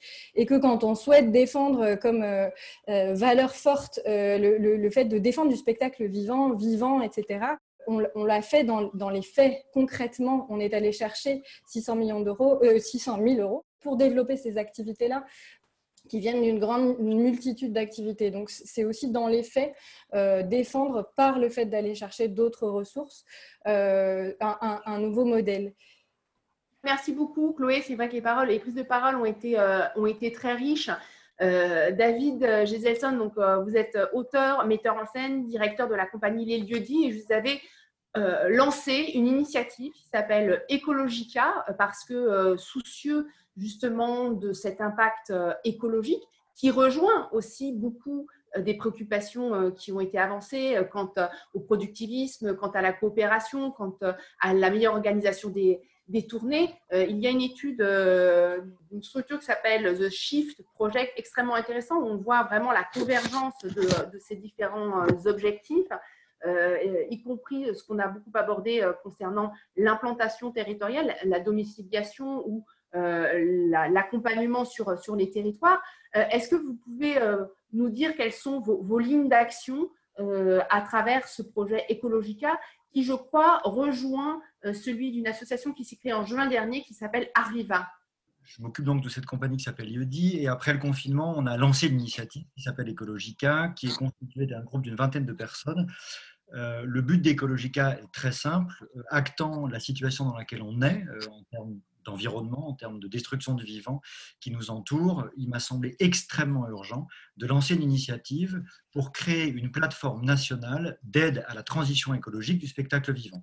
Plateforme nationale qui consisterait en l'établissement des problèmes écologiques que pose la pratique du spectacle vivant, toutes catégories confondues, de lister ces problèmes, de se faire expert nous-mêmes de ce que nos impacts, que l'impact que nos activités ont sur le vivant, c'est-à-dire sur nous et sur ce qui nous entoure, et d'y opposer des solutions. Des solutions qui, ne venant pas d'en haut, doivent venir d'en bas, c'est-à-dire de des régions, euh, et travailler à une horizontalité des solutions euh, euh, qu'on trouverait pour résoudre les problèmes que posent nos activités. Ça va du réemploi de décors en passant par l'utilisation du numérique jusqu'au transport de décors, l'utilisation euh, euh, de costumes, euh, comment on se nourrit, etc. Je pense qu'on est extraordinairement en retard et que la conversation qu'on a depuis 1h45 témoigne de deux choses. on a une chance, à mon sens, extraordinaire d'avoir tout ça et d'avoir autant de gens qui pensent la manière d'habiter les territoires. Et je pense que c'est assez unique au monde et je trouve ça merveilleux. Néanmoins, je pense qu'on est tous autant qu'on est dans un train, dans un TGV qui roule à 300 km/h et qu'on utilise plein de coussins pour se protéger de l'impact qui arrive. On va tous dans un mur et on prend plein de coussins et on le met dans le wagon de tête. Ça ne marchera pas. On ne pourra pas éviter de foncer dans le mur ce qu'on a à faire, c'est descendre du train, prendre tous ces coussins qui sont ces extraordinaires forces de réflexion qui sont là et changer de trajectoire. Pas forcément changer de train, parce que le train est un outil technologique extraordinaire, mais c'est un pharmacone, c'est ce qu'explique Bernard Stiegler. C'est un poison et un soin. Jusqu'à maintenant, les ressources qui alimentent ce train de la culture nous font aller dans le mur. Euh, la culture, jusqu'au XXe siècle, et maintenant on passe au XXIe siècle, était séparé de la nature. Qu'il y a un type qui s'appelle euh, Philippe Descola, qui a écrit un grand livre qui s'appelle Par de la nature et culture, qui montre que la nature, c'est la culture, et que la culture, c'est la nature, c'est la même chose. Or, on est tous les héritiers d'une tradition, particulièrement ces 50 dernières années, qui sépare la culture de la nature. Et donc on se pose des questions sur nos façons d'habiter les territoires, comme si la culture était quelque chose de différent de la culture on continue à scinder dans toutes nos pratiques ces choses-là. Habiter un territoire avec euh, nos spectacles, habiter avec le spectacle vivant un monde mort n'aura pas d'intérêt. Or, le monde est en train de mourir. Donc, ce qu'on a à faire, il me semble de manière extrêmement urgente, c'est se dire, voilà, nous faisons du vivant, nous sommes vivants et nous parlons à d'autres vivants. On a une chance unique euh, grâce à cette pandémie qui va bientôt disparaître, alors que la destruction des habitats ne disparaîtra pas. C'est d'avoir une nouvelle utopie commune. Bernard Lartaget disait tout à l'heure, et je trouve ça très bouleversant, que toutes les entreprises euh, culturelles et la force extraordinaire qu'il y a en France d'initiatives pour démocratiser la culture a atteint sa limite et que la démocratisation et la puissance exponentielle des offres ne répond plus à la demande. Peut-être, c'est une question que je pose, qu'on manque là quelque chose. Ce qui fait dénominateur commun aujourd'hui, c'est la survie, c'est-à-dire habiter avec le vivant pour ne pas mourir dans dix ans. Antonio Guterres, euh, secrétaire général de l'ONU, il y a deux ans, a dit au monde, nous avons dix ans. Nous avons dix ans pour arrêter la destruction de nos habitats. Produire moins d'œuvres ne veut pas nécessairement produire mieux. Tout le monde ici sait qu'il y a 20 ans, il y avait moins de spectacles. Mais une molécule de carbone qui est émise il y a 20 ans c'est aujourd'hui qu'elle produit son effet. Ce que je veux dire, c'est que si on revient au niveau de production théâtrale d'il y a 20 ans, sans changer la façon de produire, ça ne servira à rien. On ne conquérera aucun nouveau public tant qu'on ne se posera pas la question de la subsistance de nos communautés, les nôtres, fabricants de spectacles, mais ceux à qui on s'adresse. Je pense qu'il est inutile de penser un spectacle vivant qui ne se préoccupe pas des moyens de subsistance des territoires sur lesquels ils ont lieu. Pour ce faire, il faut penser comment on se nourrit, comment on propose de la nourriture à ceux qui viennent dans nos théâtres, comment on les invite à se transporter, comment on se transporte pour fabriquer des œuvres, pour produire de la pensée, du beau, du vivant avec nos spectacles, mais comment on le fait sans que nos créations soient destructrices du vivant? Et il faut voir toutes nos œuvres toutes nos entreprises culturelles par le prisme du respect du vivant et de la lutte contre la destruction du vivant. À tous les niveaux, on est, nous, en train de parler, là, en ce moment, sur un réseau social dont les serveurs sont stockés en Californie et en Chine. On n'a pas le choix. C'est un pharmacone. C'est merveilleux, ça fait qu'on puisse parler, mais c'est catastrophique. Euh, je pense qu'il est urgent de développer, par exemple, dans toutes les structures, des crédits pour que des chargés d'écologie des chargés de développement écologique et le temps à l'intérieur de toutes les structures, qu'elles soient production, théâtre, compagnie, technique, d'avoir quelqu'un qui travaille et avec qui on travaille en horizontalité sur les questions écologiques.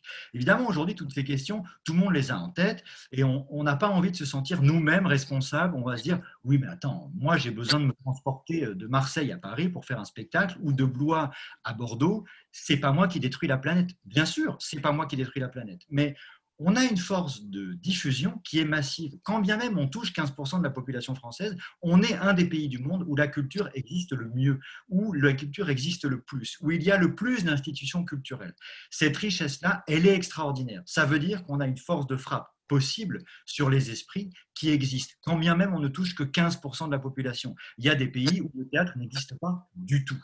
Il y a des pays où vous allez aux États-Unis, le théâtre touche peut-être 5% de la population. Ce que je pense, c'est qu'au cœur de toutes nos réflexions, il faut mettre l'écologie, c'est-à-dire la science d'habiter le monde.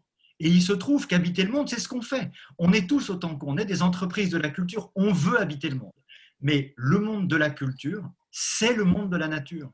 Donc on ne peut plus ne pas se poser ces questions-là, sinon on continuera avec tous les coussins qu'on a dans le wagon de tête et on foncera dans le mur. Pour essayer de résoudre tout ça et que tout ça ne soit pas que des mots, on a lancé donc Ecologica. Ecologica est une structure minuscule. On était 20 au départ, 4 ou 5 à l'arrivée. Euh, évidemment, comme tout le monde, les activités reprennent. On n'a pas assez de temps pour se structurer. On n'a pas assez d'argent pour se structurer, mais on sent que les choses répondent beaucoup. On va s'allier à Arviva. Je vous recommande d'aller voir sur arviva.org, qui est une initiative prise par le monde de la musique extrêmement forte, qui répond à des questions que nous avons en commun. Précisément ce que je viens d'expliquer, la constitution d'une plateforme de ressources euh, qui, en, qui en est à ses débuts, mais qui est en train d'avoir une force très importante dans le monde de la musique. Et je pense que le monde du théâtre doit unir ses forces pour ça. Et je fais le pari que c'est là une nouvelle utopie de la culture. C'est dire que la culture étant la nature, on s'adresse aux gens différemment. On s'adresse à nous-mêmes les uns aux autres différemment. Et ça, c'est quelque chose euh, que le XXe siècle a pour impératif euh, euh, de réfléchir et de mettre en place. Aujourd'hui, on a créé des groupes de réflexion. On va avoir besoin d'aide parce que l'initiative ne venant pas d'en haut de l'institution ou venant probablement de manière dispersée, il nous a semblé de travailler sur l'horizontalité dont tout le monde a parlé aujourd'hui. Je pense que personne n'est mieux à même qu'un groupe d'éclairagistes de comprendre ce que pose comme problème écologique l'utilisation de la lumière. Je pense que personne n'est mieux à même qu'un groupe de restaurateurs dans un théâtre de comprendre quels sont les problèmes que pose euh, nourrir une équipe. Et ça, c'est valable pour les gens à la production. Quelle banque on utilise? Quel euh, de transport on peut utiliser? Ça, ce sont les directeurs techniques en collaboration avec les transporteurs toutes ces réflexions, si on les mène, auront un impact sur les institutions parce que dans un premier temps, elles demandent de l'argent. On en a énormément, moins expliqué Bernard Latarget, mais certes, on en a encore beaucoup et on a beaucoup d'aide et c'est merveilleux. Il faut réfléchir à une enveloppe de 20 millions qui vient d'être sortie euh, pour la culture et pour la transition écologique, c'est fantastique.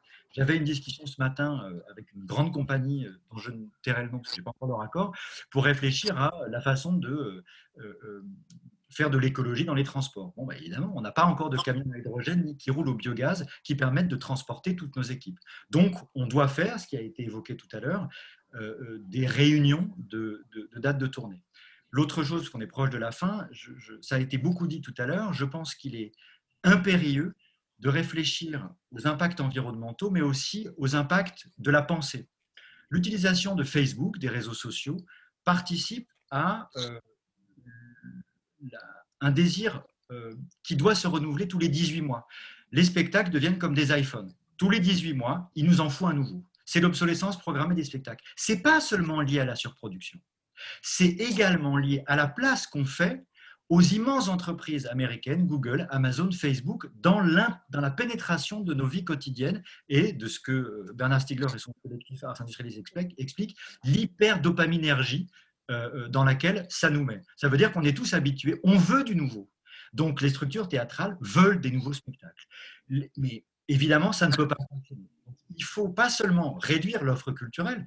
Est-ce que vous allez dire à quelqu'un qui sort de l'école, c'est super, tu veux produire de la pensée, tu veux produire du beau, mais tu vas le faire un peu moins J'en suis pas sûr. Ce que je pense, c'est que aux jeunes qui sort, euh, ou à la jeune femme, aux jeunes qui sort d'une école de mise en scène, il faut pouvoir dire quelles sont les conditions de faisabilité de ta création. Est-ce que tu peux créer sans détruire? Et lui offrir les possibilités de créer sans détruire. Notre mission est de augmenter notre niveau de connaissance, notre niveau de culture, notre niveau de savoir-faire, de savoir-vivre. Et pour ça, il faut continuer à produire des œuvres et à œuvrer sur le territoire. Mais à le faire de manière non destructrice. Et pour moi, il faut discriminer ce qui est une création destructrice de ce qui est une création qui augmente la création, de ce qui augmente le savoir-faire, le savoir-vivre. Et le savoir-faire et le savoir-vivre ensemble inclut le rapport au vivant. David, merci beaucoup pour euh, cette, euh, cette, intervention hein, qui euh, permet d'avoir une vision globale de cette notion de, développement durable. Il me semble que les différents sujets de travail que tu pointes rejoignent ceux qui, ont été pointés avec cette prise de conscience hein, de, l'urgence à, mettre en œuvre des, solutions qui réduisent l'impact euh, écologique négatif euh, dans nos, dans nos secteurs, mais que ce soit la rationalisation des tournées, que ce soit la réflexion sur les déplacements, que ce soit sur la territorialisation des projets, il me semble que tous les efforts qui sont menés et qui sont exposés dans, cette, dans cette discussion peuvent concourir à, de façon très positive et très active à, ce même objectif euh, qui, est le nôtre de, partager un monde vivant plus, habitable. Euh, les, réflexions des penseurs comme Baptiste euh, Morisot, comme Vinciane Després sont extrêmement riches aussi pour, pour nous qui travaillons dans ce secteur de la culture, ce secteur du lien sensible au monde. Je crois que c'est ce partage de regard et ce partage de point de vue qui peut faire aussi euh, notre force et, de mettre en commun ces, euh, ces, ces, différentes énergies.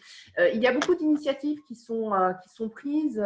Je vois en ligne Raymond Sarti qui a développé un, un, théâtre qui est mobile et qui allie ces, exemples d'itinérance. Raymond, est-ce que tu peux d'abord nous parler de ce de ce projet euh, que tu as mis en œuvre euh, depuis un an maintenant? euh, à Saint-Denis de la Réunion.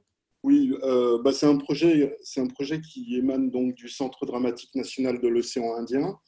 Donc on est dans une zone géographique bien particulière puisqu'on est sur la l'île de la Réunion et que le développement et l'action culturelle se fait sur l'ensemble de l'océan Indien, c'est-à-dire Afrique du Sud, Inde et ainsi de suite. Euh, il m'a été commandé donc une étude euh, sur un, outil. Euh, j'ai bien, tout à l'heure j'ai entendu le mot d'établi et ça m'a beaucoup plu parce que c'est vraiment de ça dont il s'agit.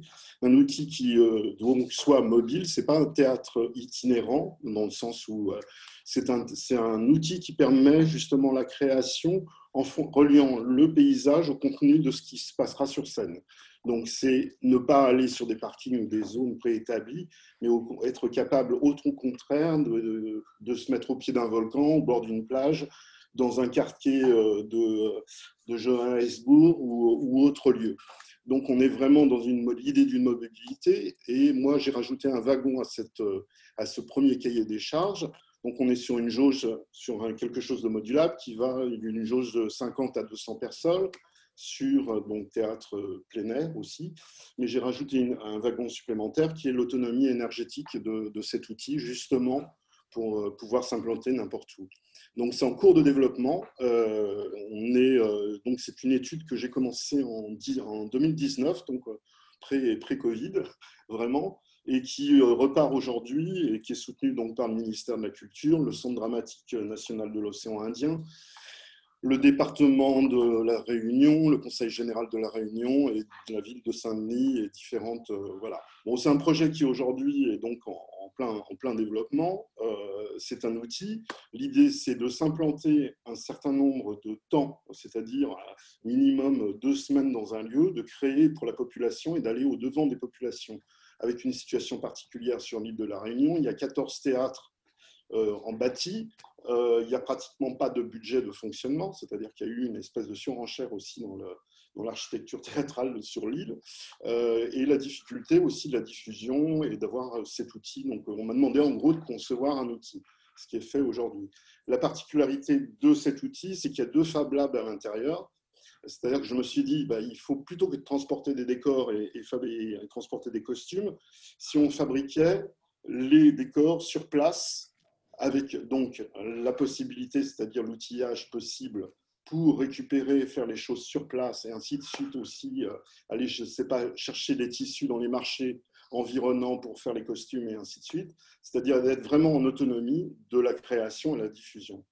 Avec ce, ce outil donc, permet de faire tous les arts de la scène, c'est-à-dire aussi bien du théâtre que de la danse, que du chant, que des workshops, que des ateliers d'écriture, euh, voilà, à chaque fois, dans l'idée que l'implantation, vraiment, et ça c'est un peu le dogma de, cet outil, soit en relation, euh, en relation avec le paysage qui l'entoure. En gros, euh, très schématiquement et très simplement, si on fait une épopée mythologique, eh ben, peut-être qu'on se mettra au pied, du, au pied du volcan. Si on veut traiter d'un auteur contemporain, peut-être qu'on ira se mettre dans un quartier qui sera adéquat. C'est-à-dire que la question du point de vue, et pour moi c'est là, donc, en tant que scénographe, où commence la scénographie, c'est la question du point de vue et de l'ancrage même de la création, donc le lien vraiment, euh, effectivement, euh, entre, entre ce qui est donné à voir et l'environnement qui, euh, qui l'entoure.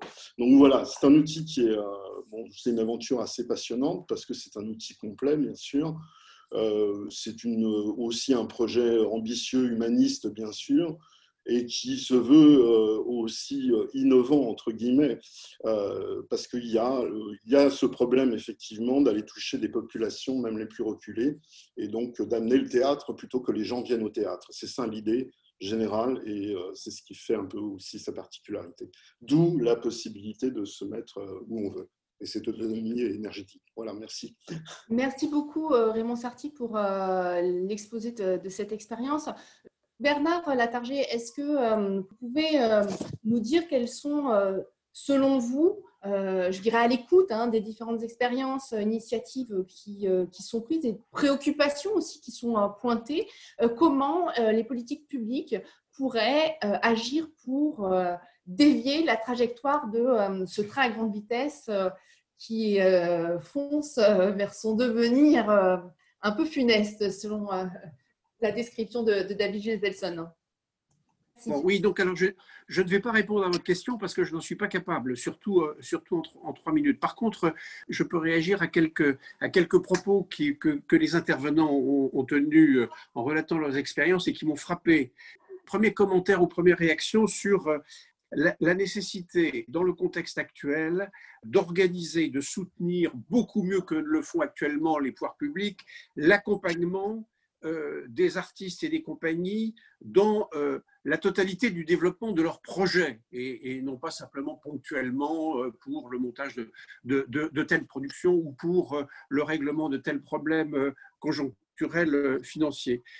Les agences régionales, Joël, Joël représente là l'OARA, les agences régionales jouent, jouent ce rôle en, généralement, généralement très bien. Elles n'ont pas toujours les moyens de le jouer avec l'ampleur nécessaire, mais je crois indispensable, notamment à travers l'exemple des agences régionales, de créer les moyens publics de soutenir les, les, outils d'accompagnement euh, des, des, artistes dans leur processus de développement euh, de, de, leur projet, de la, du début de la création jusqu'à la, la fin de la, la, diffusion. Dans ce cadre, le deuxième, la deuxième réaction que je ferai volontiers, c'est qui, qui, qui, celle de la, la, question des tournées. Bon, à Londa, nous avons développé ces nouvelles aides à l'organisation des tournées, mais avec, euh, là encore, une ampleur très insuffisante. Nous devrons très probablement, mais très vite, dans les toutes prochaines années, modifier la répartition de nos moyens et de nos aides à l'ONDA, euh, en tenant beaucoup plus en compte l'effort d'organisation territoriale des, tournées, notamment à travers l'action des agences, là aussi, qui nous facilite ce travail, mais aussi dans les régions où il n'y a pas, euh, pour, pour, les acteurs qui sont dans des régions où n'existe pas d'agence. ça, c'est le deuxième point. Le, le troisième point, c'est, euh, j'ai relevé ce que je crois que c'est Joël qui, disait, mieux établir les artistes dans les territoires, car euh, quand ils réalisent cet établissement, ils manifestent très, très volontiers, très vite, une, grande inventivité dans, dans euh, l'organisation et la diversification de leurs activités en lien avec ce territoire. Et donc, le, renforcement de leur, de leur économie, euh, de, la solidité de leur, euh, activité. là aussi, je crois que dans, cet effort d'établissement des artistes dans les territoires, le, pouvoir public a un rôle à jouer avec des moyens qui sont des moyens limités, là encore largement à leur portée, dans le cadre global des moyens d'aide et de soutien existants au spectacle vivant. Et puis, euh, j'ai été très sensible euh, à Ecologica. je ne l'ai pas du tout abordé dans mon, propos. Il se trouve, euh, permettez-moi cet aveu, je suis ingénieur des eaux et forêts et euh, je, suis très éprouvé aujourd'hui, au-delà du, au du Covid, par trois années consécutives de sécheresse qui menacent la vie de, forêts entières, notamment, et c'est une surprise dans le, dans le nord de la France. Oui, oui, il faut qu'à travers le spectacle vivant, nos artistes et nos établissements de production et de diffusion créent des œuvres qui, euh, j'allais dire, élèvent la culture de la nature de nos publics. S'il faut euh, que, ça devienne non seulement un, champ de, de, réflexion pour nous en termes de ne pas détruire, mais ça doit être aussi un champ de production d'œuvres un champ de création artistique destiné à développer cette culture de la nature, puisque notre intervenant nous, expliquait bien que euh, voilà, c'est fini la séparation entre, entre culture et nature. Voilà les quatre, euh, les quatre réactions que me suggèrent euh, les, différents, les différentes interventions. Je crois que nous avons abordé euh, beaucoup, beaucoup de sujets. Euh, je voulais vraiment vous remercier très, très chaleureusement euh, de vos témoignages, de vos réflexions. Un grand merci à Bernard Latarget pour la précision et la qualité de, de, son introduction qui a permis de poser le cadre, le cadre du débat. Et je vous donne rendez-vous sur le site d'Arsena euh, où nos échanges seront euh, en, replay et puis où nous pourrons aussi, euh, vous pourrez aussi trouver des documents complémentaires. Donc n'hésitez pas aussi à nous envoyer si vous avez des ressources qui vous semblent intéressantes à partager. Eh bien n'hésitez pas à nous, à nous, les envoyer. En tout cas, on va garder un regard très très attentif à toutes les initiatives qui ont été exposées et les autres seront toujours les bienvenus pour alimenter notre réflexion et puis essayer de euh, changer cette trajectoire et d'aller vers un destin moins funèbre que euh, le mur qui pourrait nous attendre. Merci beaucoup, je vous souhaite une très très bonne fin de journée. Arsena.